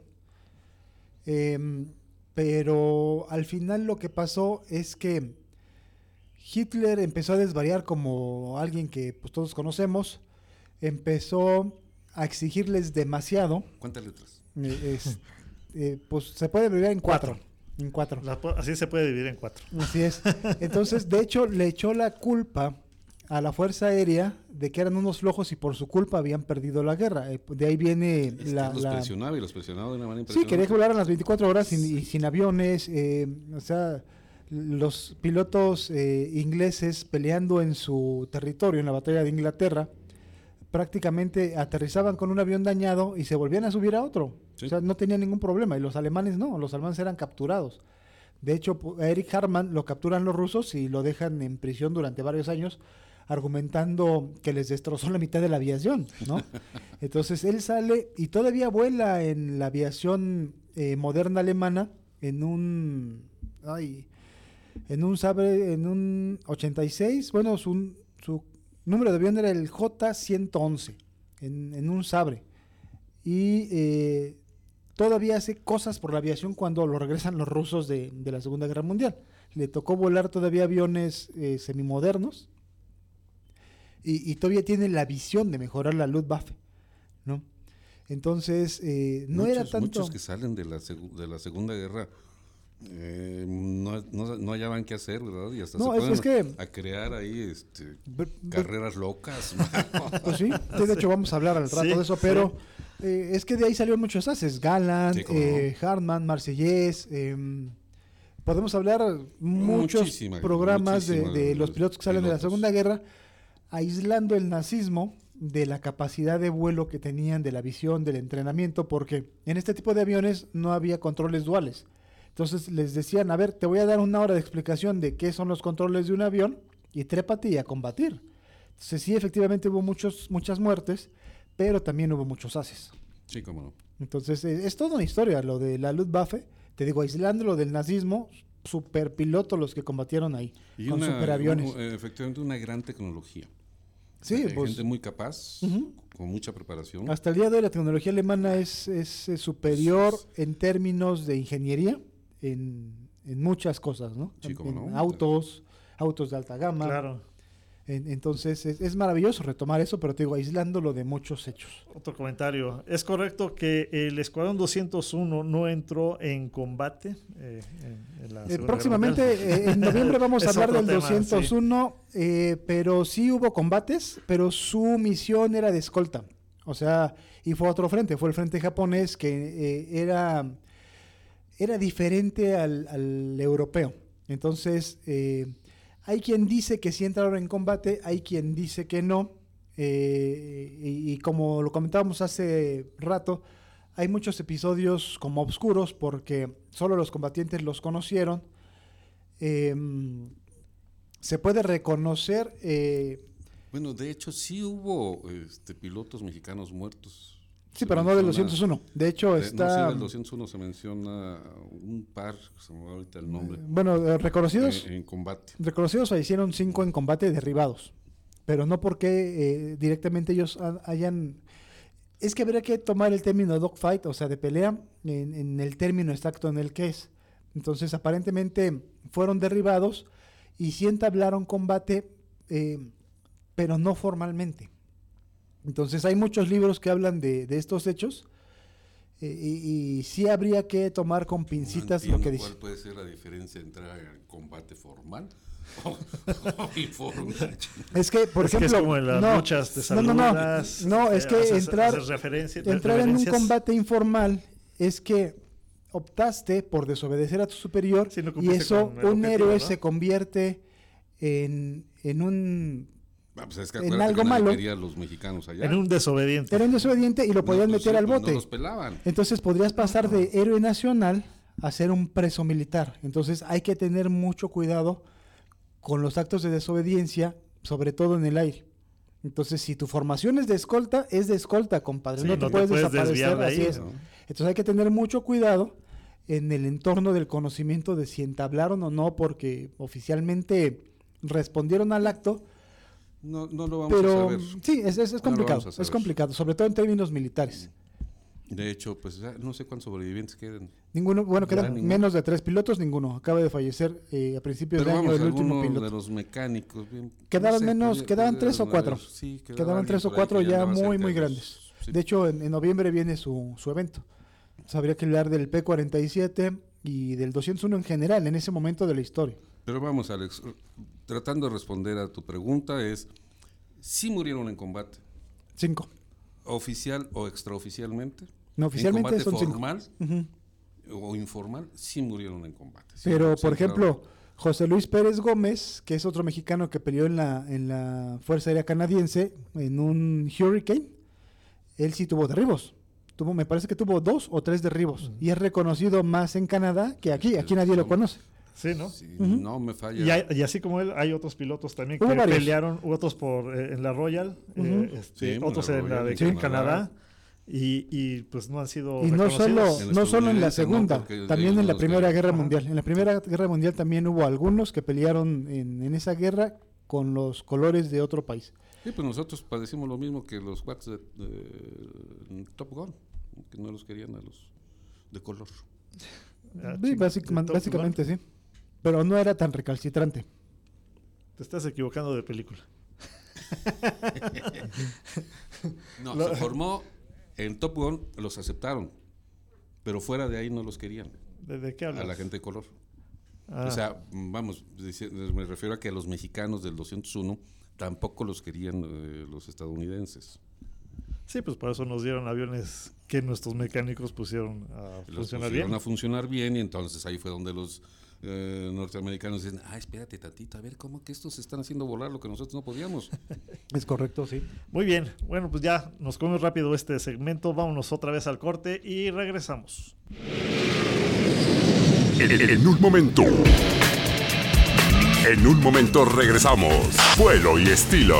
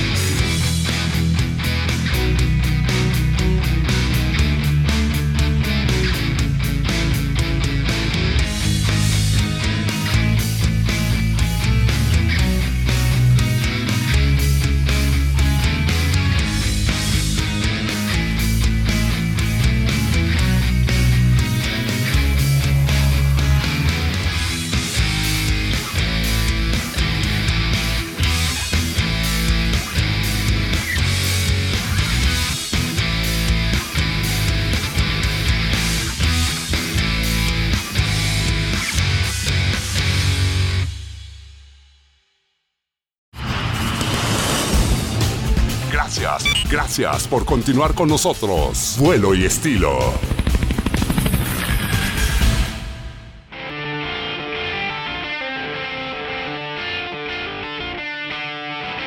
Las carreras de motor más rápidas del mundo, así se les conoce desde casi su inicio en 1964 a las Renault Air Races, donde aviones la mayoría utilizados en la Segunda Guerra Mundial giran y giran en un óvalo imaginario de entre 5 y 13 kilómetros de distancia. No piensen que divago, amigas y amigos de vuelo y estilo, pero ¿saben ustedes cuál es la función de la adrenalina? Pues miren, la adrenalina estimula la liberación de la dopamina en el sistema nervioso, es decir, contribuye a que se libere una sustancia que lo que provoca es sensación de bienestar. Una vez pasado todo, eliminado el riesgo, la sensación de placer y paz puede ser muy grande. Y yo creo que era la sensación que recibía el piloto veterano de la Segunda Guerra Mundial, Bill Stave, creador de las carreras que originalmente se dieron en Sky Ranch y después fueron llevadas a Spanish Springs. Pero bueno, no estamos en la clase de psicología del hombre, así que me limitaré a referir que año con año, cada septiembre se desarrolla el espectáculo aéreo que convoca no nada más aeronaves civiles. Llegan también aviones militares para exhibición y ofrecer un festival aéreo durante los días de carrera, que incluyen seis categorías. Obviamente no todo es miel sobre hojuelas. Y mira qué bonito vuela. Lamentablemente, en sus 58 años de existencia han arrojado pérdida de vidas. entiendo han sido casi una veintena de pilotos y una docena de espectadores. Vaya, apenas la semana pasada que se llevó a cabo, uno de los pilotos perdió la vida. Más de 800 kilómetros por hora es el récord alcanzado en 2003 en un Mustang P51D en la categoría Unlimited, a 6 vueltas de 13 kilómetros cada una. Creo que voy a cometer un pecado al revelar lo siguiente, pero no me gustan las carreras de Fórmula 1. Ir al autódromo y ver que cada determinado tiempo pasan como bólido los autos y esperar hasta el siguiente round no me atrae por lo que creo que tampoco me serían atractivas las carreras aéreas, donde pierdes a los participantes mientras regresan tras recorrer algo así como 6 kilómetros y no siento que el morbo de ver caer una aeronave me emocione. Alguien tendrá que invitarme el próximo año y mostrarme que vivo en el error. Mientras eso sucede, regresamos al estudio donde ya veo la cara de tristeza y resentimiento de mi amigo Jesús Núñez, ya que él sí daría tal vez hasta lo inconfesable por estar presente y más, daría más por participar. Aquí seguimos, amigas y amigos de Vuelo y Estilo, y por favor, no olviden darles like a nuestras redes sociales. Gracias para los que estén interesados en, adentrarse más en estos temas. Y eh, entrando a las carreras aéreas de Renault Race que justo acaban de pasar hace dos semanas, bueno, ya van a ser dos fines de semana que se cumple, que se realizaron, que fue el fin de semana del 16 al 18 de septiembre. Eh, terminó pues trágicamente, eh, lo comentamos la semana pasada, con un accidente de un L39, un, un Albatros. Un L29, ¿no? L29, perdón. Un L29. Y bueno, pues el antecedente de esta carrera, lo mencionabas, eh, pues fue a finales de la Segunda Guerra Mundial, pero antes de eso, pues se realizaban las carreras de Cleveland, que fue entre los 20 y los 40, que se estuvieron realizando esas carreras obviamente se pararon por el tema de la guerra y se retomaron al regresar eh, pues de la Segunda Guerra Mundial en 1964. Y pues ha crecido enormemente esta carrera que ya es una tradición en Estados Unidos. Cada año, todos los, eh, eh, el mes de septiembre, a mediados, es cuando se realiza. Y ahora ya hay siete categorías que se, en las que se realizan las competencias para estas carreras, pero inicialmente pues fueron con aviones de la Segunda Guerra Mundial, como fue eh, iniciándose esta carrera, con los P-51, con los P-47, con los P-38, con aviones de, que dejaron de utilizar eh, en la guerra, los modificaron y los han ido eh, actualizando a, a, la fecha que siguen todavía volando. Mira, que no nada más actualizando un tipo que vuela 800 kilómetros por hora en un mueble de esos. Pues más, que actualizado. No, no, sí, los han modificado tremendamente. De hecho, uno de los accidentes que comentábamos ahorita ah, ah, antes de entrar del corte, que fue en el 2011 un P-51 modificado eh, de tal manera que alcanzó velocidades impresionantes que, eh, de acuerdo a los estudios que realizaron eh, del, del accidente, el piloto se llegó a someter hasta 17 gravedades. Entonces, pues es impresionante la gravedad a la que se sometió y eso le provocó, pues... Estaba muerto. Y pues sí, provocó el accidente, el avión pues tomó un rumbo, obviamente ya sin control y desafortunadamente cayó ah, en un área donde había gente. murió? ¿Quién sabe? Pues sí, no, no, no. Sí, de hecho hubo otro donde un avión se metió en una casa y mató a toda la familia, ¿no? En, ah, ese no me lo sé. una cosa ah, así. bueno. Sí. Eh, eh, sí, tiene accidentes, eh, digo, eh, me gustaría eh, verlos, pero por ejemplo el P51 que mencionas de repente estaba tan cambiado que decías no es un P51. Exactamente, ya, ese ya es otro avión, o sea, eso no es real, no, no, no es el avión original. Sí. Entonces ya llegan a deformarlos, por decirlo de alguna forma, o actualizarlos, que pierden el sentido de la aerodinámica de fábrica. Y sí tienen un motor eh, pues, superior, tienen prestaciones superiores, pero hasta qué punto es, eh, buscar una certificación para evitar este tipo de accidentes. Digo, la gente va por la velocidad. Es uno de los deportes eh, más veloces del mundo, pero a diferencia de un espectáculo aéreo, eh, ya sabes que es un óvalo, ¿no? O sea, ya sabes que van a estar volando, dando vueltas, haciendo mucho, mucho de este tipo de, de no sé, acrobacia. Pero ¿cómo, ¿cómo se estipula la seguridad? O sea, ya habíamos hablado en los espectáculos serios de la burbuja de seguridad que está por encima en Estados Unidos del público y que rara vez ocurre algo malo. Aquí sí han ocurrido accidentes, pero mi pregunta es, ¿es el mismo esquema de seguridad y cómo busca la Renault Air Racing Association eh, la certificación o qué es lo que le pide a los pilotos para saber que sus aviones son seguros? Pues tienen, eh, de- depende del tipo de, de, eh, categoría en la que estén, es eh, hasta donde les permiten eh, modificar sus aviones. En, digo, a raíz también de lo que sucedió eh, con el P-51, el de 2011, que lo modificó de tal manera que, pues sí, alcanzó unas velocidades impresionantes. Porque eran seis categorías, y es que ahora ya son. Ahora, son ahora ya siete. son siete categorías. La, la- la que siempre ha sido es la ilimitada, que es en la que participan aviones de la Segunda Guerra Mundial, como Ajá. el P-51, que es los que son los que Ya más vuelan. Se rompió el récord de velocidad. El clásicos. P-47, este, huracanes también ha, ha- ha habido, Spitfire, este, P-5 P-38, eh, o ese tipo de aeronaves son las que participan en esta categoría de eh, ilimitado.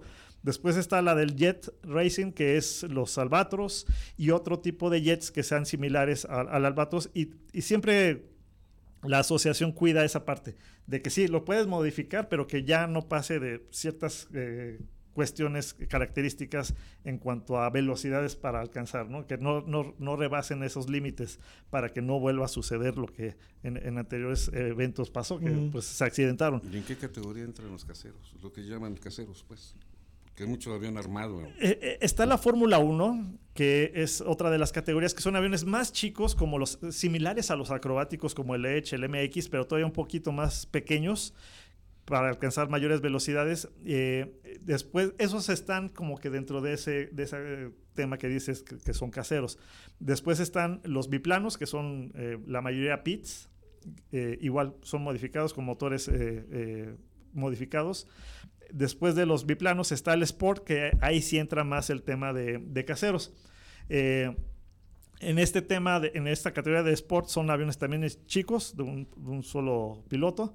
Después está uno que es tradición, los T6. eh, los aviones T6 es una sola categoría.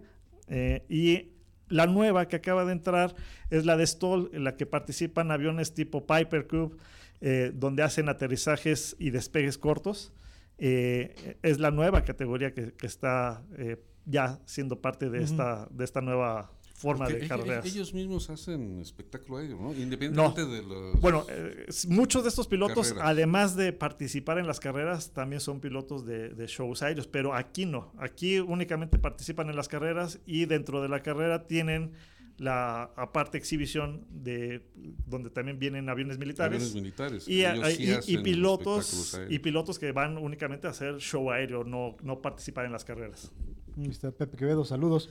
Pero por ejemplo, en, en- Oye, regáñalo, ¿por qué se conecta tan tarde, mano? ¿Qué pasó, en, la, Pepe? en, la, en la parte que estabas mencionando de los Albatros, por ejemplo, los L29 y los L39 que forman parte eh, rutinaria en la Renault Air Race, esos aviones son considerados eh, de instrucción en Bielorrusia, cosas así, o Ajá, sea, son aviones. aviones de enseñanza para avanzados para cuarto, quinto año. Y son considerados como agresores en escuadrones eh, que obviamente practican el dogfight. Eh, ¿Esos que les modifican? O sea, de por sí son muy veloces y muy maniobrables. ¿Esos que, en, en qué forma les pueden meter mano? Pues mira, yo tengo un amigo que tiene un albatros que ¿Y nos de va a llevar a dar una vuelta? este, esperemos que. Sí. Este, eh, no es mucha la modificación que le hacen en el tema de motores. Este, los motores son prácticamente. los- brutales. sí, más bien, eh, yo creo que la- las modificaciones son en, en la estructura, en el, fuselaje. lo que les hacen para tratar de hacerlo a lo mejor un poco más aerodinámico, pero en sí, los que vemos en, las carreras, casi todos son pues, como salen de fábrica en el Mm. tema de fuselaje, ¿no? Al- Algunos tendrán alguna pequeña modificación. Pero son leves en el caso de los, de los jets. Sí, aquí, en- eh, por ejemplo, en la, en la toma estábamos, estábamos viendo un Venom, un Venom inglés, Sí. y esos aviones de, de doble timón vertical eran sumamente complicados para volar. Y ahí hizo un viraje muy ceñido, entonces eh, algo deben de tener, porque esos eran de por sí, para hacer un vuelo normal era complicadísimo. Deben estar muy modificados. Sí, la Sería- mayoría de sería estos. demasiado riesgo eh, que compitieran bajo la Sí. estructura original. Sí, les deben de meter más refuerzo a la estructura A la por las gravedades, sí. porque están en una, en una velocidad constante y con un viraje también constante, pues se están sometiendo a ciertas fuerzas eh, constantemente, ¿no? Pero eso, Entonces, eso, por la fuerza gravitacional. Sí. es- eso, por ejemplo, un avión cada determinado número de horas tiene que pasar un check. Sí, Esto es lo mismo. lo mismo, pero pues con menos tiempo, más, eh, menos horas pues de, de vuelo porque se O sea, someten a más. más el check entre menos, así, más frecuentes. Así el es. check entre en, en mucho más rápido eh, en cuestión de tiempos, ¿no? Exactamente. Estas carreras, pues la verdad es que atraen bastante público. Se realiza en cuatro días eh, las competencias. Y eh, pues es todo el día que se está viendo diferentes carreras con todas las categorías. Ah, depende, bueno, ahorita con el tema de la pandemia se canceló un año, este, pero ya se reactivaron. El 2020 fue el, el año que se cancelaron y se reactivaron en el 2021. Pero sí es un, un evento que atrae mucho turismo, no solo nacional en el caso de Estados Unidos, sino va mucha gente de otros países, otros a- estas sí, carreras. Sí, pues tiene una derrama económica impresionante sobre el Estado. Sí, bastante fuerte. Se habla de alrededor de 600 millones de dólares Así es. de Eh, la derrama que genera eh, el, eso- el evento. Por eso se dejó el aeropuerto para que ellos hicieran lo que quisieran. Sí. vamos. Haz lo que Es quieras. Ustedes hagan lo que Ajá, quieran. una ex base militar. ¿Hay, Sí. hay algún plan para traer esto a México? Pues Yo ya te estoy entrevistando. Pues ya hace, unos años sí se buscó la, la posibilidad de traer, no exactamente esta carrera, eh, pero que fuera como una fecha eh, similar a lo que se hace en Reno. Eh, se estuvo viendo la posibilidad de hacer un circuito en Cozumel, eh, alrededor de la isla. Mm. Este, bueno, en parte de la isla, pues. Pero se quedó ahí parado el proyecto, no, no, se, no se continuó. Este, uno de los que estaba apoyando mucho este, esta iniciativa era Mike Mangold, piloto que era piloto de, del Air Race de Red Bull. Ujú. También fue piloto de, de aquí de Reno y fue piloto de combate. Eh, él, él fue un piloto activo en combate en Vietnam. Este, un, un cuate con muchísima experiencia. Entonces con él se estaba viendo la posibilidad de, de activar esa carrera aquí en Cozumel. Desafortunadamente tuvo un accidente justo en los preparativos para la carrera en la que el año en el que él falleció. Tuvo el accidente en un albatros que está todavía ahí misterioso el asunto. Siguen investigando las Qué causas raro. por las que se accidentó. Ahí hizo un comentario Alex, no sé El si quieres famoso capitán. Roger. Ah, Roger de Guadalajara, de Flyers Team. Eh, claro, sí, un saludo, por cierto, allá al Capi. Eh, sí, los espectáculos que trajo Roger, eh, que fueron organizados con el tema de Flyers Team, eh, son aviones, eh, la mayoría pues acrobáticos, eh, entre ellos el Edge 540, este, por ahí estuvo también un Extra 300, eh, eh, un Pitts con John Melby, eh, bueno, Kirby Chambers estuvo participando también, Luisa Romero participó en Sí, algunos de los shows aéreos que organizó este, Roger, por cierto, Sí. eh, fuimos a uno Fuimos en al último, Cajatitlán, al último en Cajet- que estamos esperando la Cajetitlán. 300 de, de Aerounión. de Unión y nunca llegó la 300 No, a ya- ya no sobre la dejaron, ya laguna. no le dejaron. Sí. Fue el último espectáculo que vimos ahí. Muy bien, pues sí, ahí anda Roger. eh, desafortunadamente, eh, la parte que, que estaba Roger con el Flyers Team, pues se pausó eh, y pues los eventos esperemos que se reactiven Alex dice que próximamente. por permisos. Pues era, era maravilloso ver la, la formación del IR civiles, ver los cuatro LIRs, Ah, sí. ambulancia, en Sí. formación era maravilloso. Sí, ¿eh? sí, sí, era muy buena. Era una cosa espectacular para aviones civiles. Y sí, el- y el LIR de, de Roger, el LIR 24, que ahora después se lo pintaron de rojo soberbio, como le decía Roger, pues hacía muy buenas maniobras, hacía loops y barriles. Sí, rojo Ferrari ah, callado, ¿no? Sí, Sí. No tan llamativo. Sí. Mira, sí. hoy no hemos saludado a Iván Cuellar. Hola Iván, ¿cómo estás? Espero que te siga llegando el cheque. Eh, que la opción era usar el aeródromo del Capitán Toledo. Sí, de hecho esa, esa, se estuvo viendo esa, esa posibilidad. Te digo que ya se estuvo investigando con Mike Mangol, estuvo aquí en, Cozumel este, y se vieron las posibilidades. Desafortunadamente, pues todo se, se quedó ahí en pausa. Y esperemos que Ah, en este se no pudiera sucede llegar a eso. reactivar. Bueno, mucho fue también el tema de- del accidente que sufrió Mike. Pues ya, e- él era el, como que la cabeza de esa parte. Ujú. Entonces, bueno, pues ya ahorita se quedó ahí ahora, pendientes. pues, ojalá un día se retomen porque eh, son eventos que traen una, llevan a donde se dan una derrama económica por supuesto. impresionante. Sí, era impresionante ver toda la gente que acudía. empleos, se generan empleos, aunque sea temporales, pero vamos, No, realmente la gente gana. Sí, No, y eso te sí, da sí, la sí. pauta de saber dónde está algo innovador Sí. eh, que puede volverse constitucionario, ¿no? O sea, anual. Entonces, Ya, mira, dice, dice Iván que tú sí lo pelas. Sí, sí, Sí, te man, pelamos soy- todos. Soy el único que te saluda, Iván. Pues Saludos, Iván. Igualados. Bueno, vamos al corte y regresamos ya para despedirnos. despedirnos.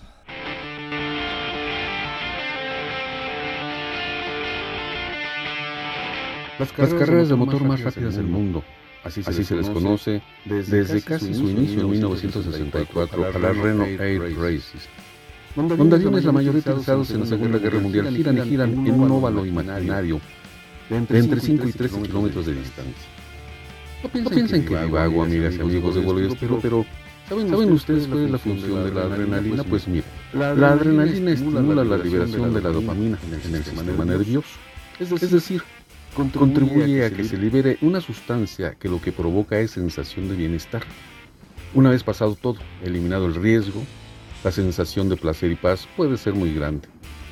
Y yo creo que era la sensación que recibía el piloto veterano de la Segunda Guerra Mundial, Bill Stave, creador de las carreras que originalmente se dieron en Sky Ranch y después fueron llevadas a Spanish Springs.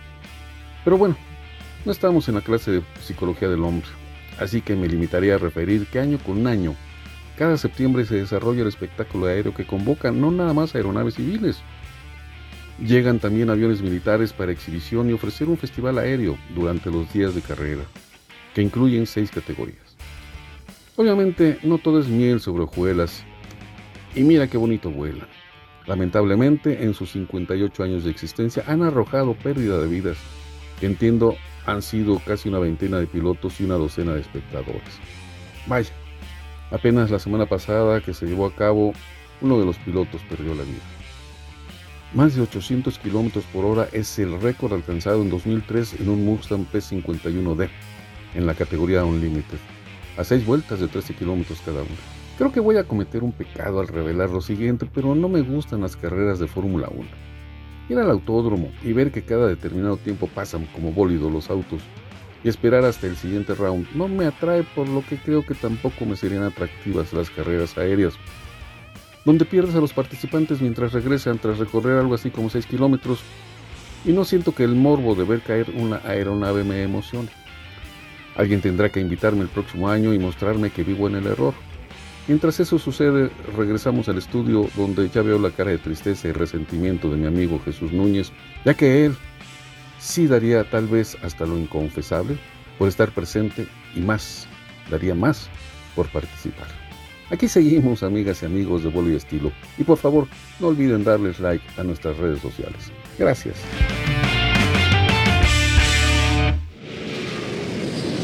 En un momento. En un momento regresamos. Vuelo y estilo.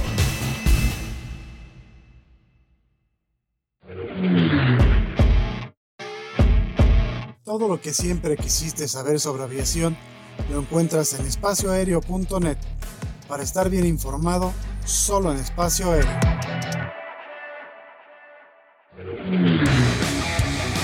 Media International Group te lleva a lo más recóndito en el mundo de la aviación. Entérate por nosotros de lo que no te dirán otros medios. Encuéntranos en Facebook como Media International Group. Soy Jesús Núñez. Desde siempre me ha apasionado el fascinante mundo de la aviación. Acompáñeme a compartir con ustedes la experiencia única de volar. Aquí, en vuelo libre, donde se vive la pasión por volar.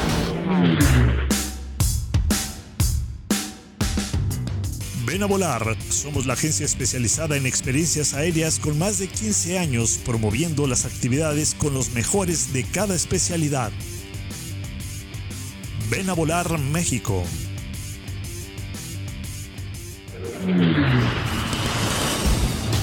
Gracias, gracias por continuar con nosotros. Vuelo y estilo.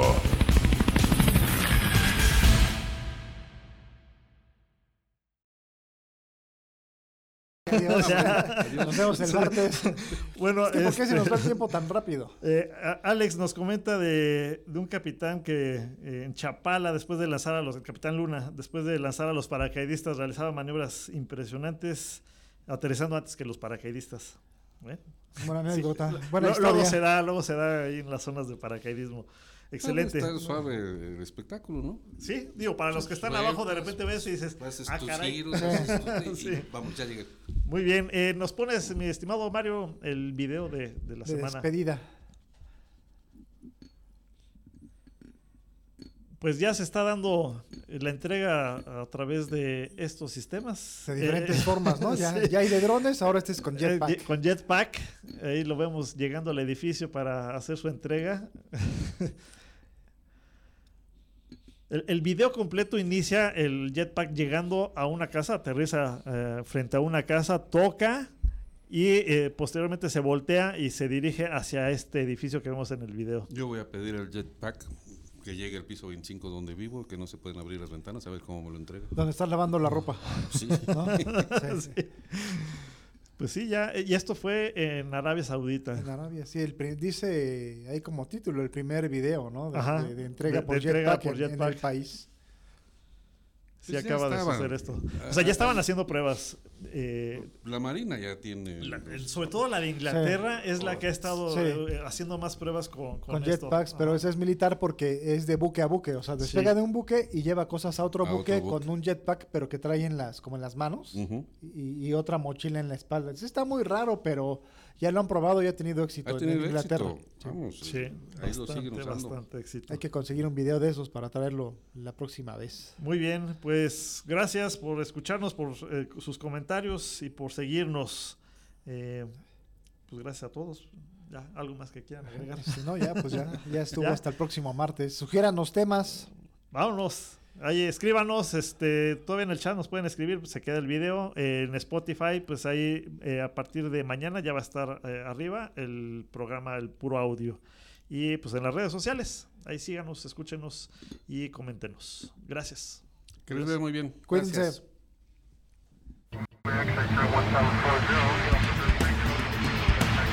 Esto fue Vuelo y Estilo. Aviación, turismo y estilo de vida.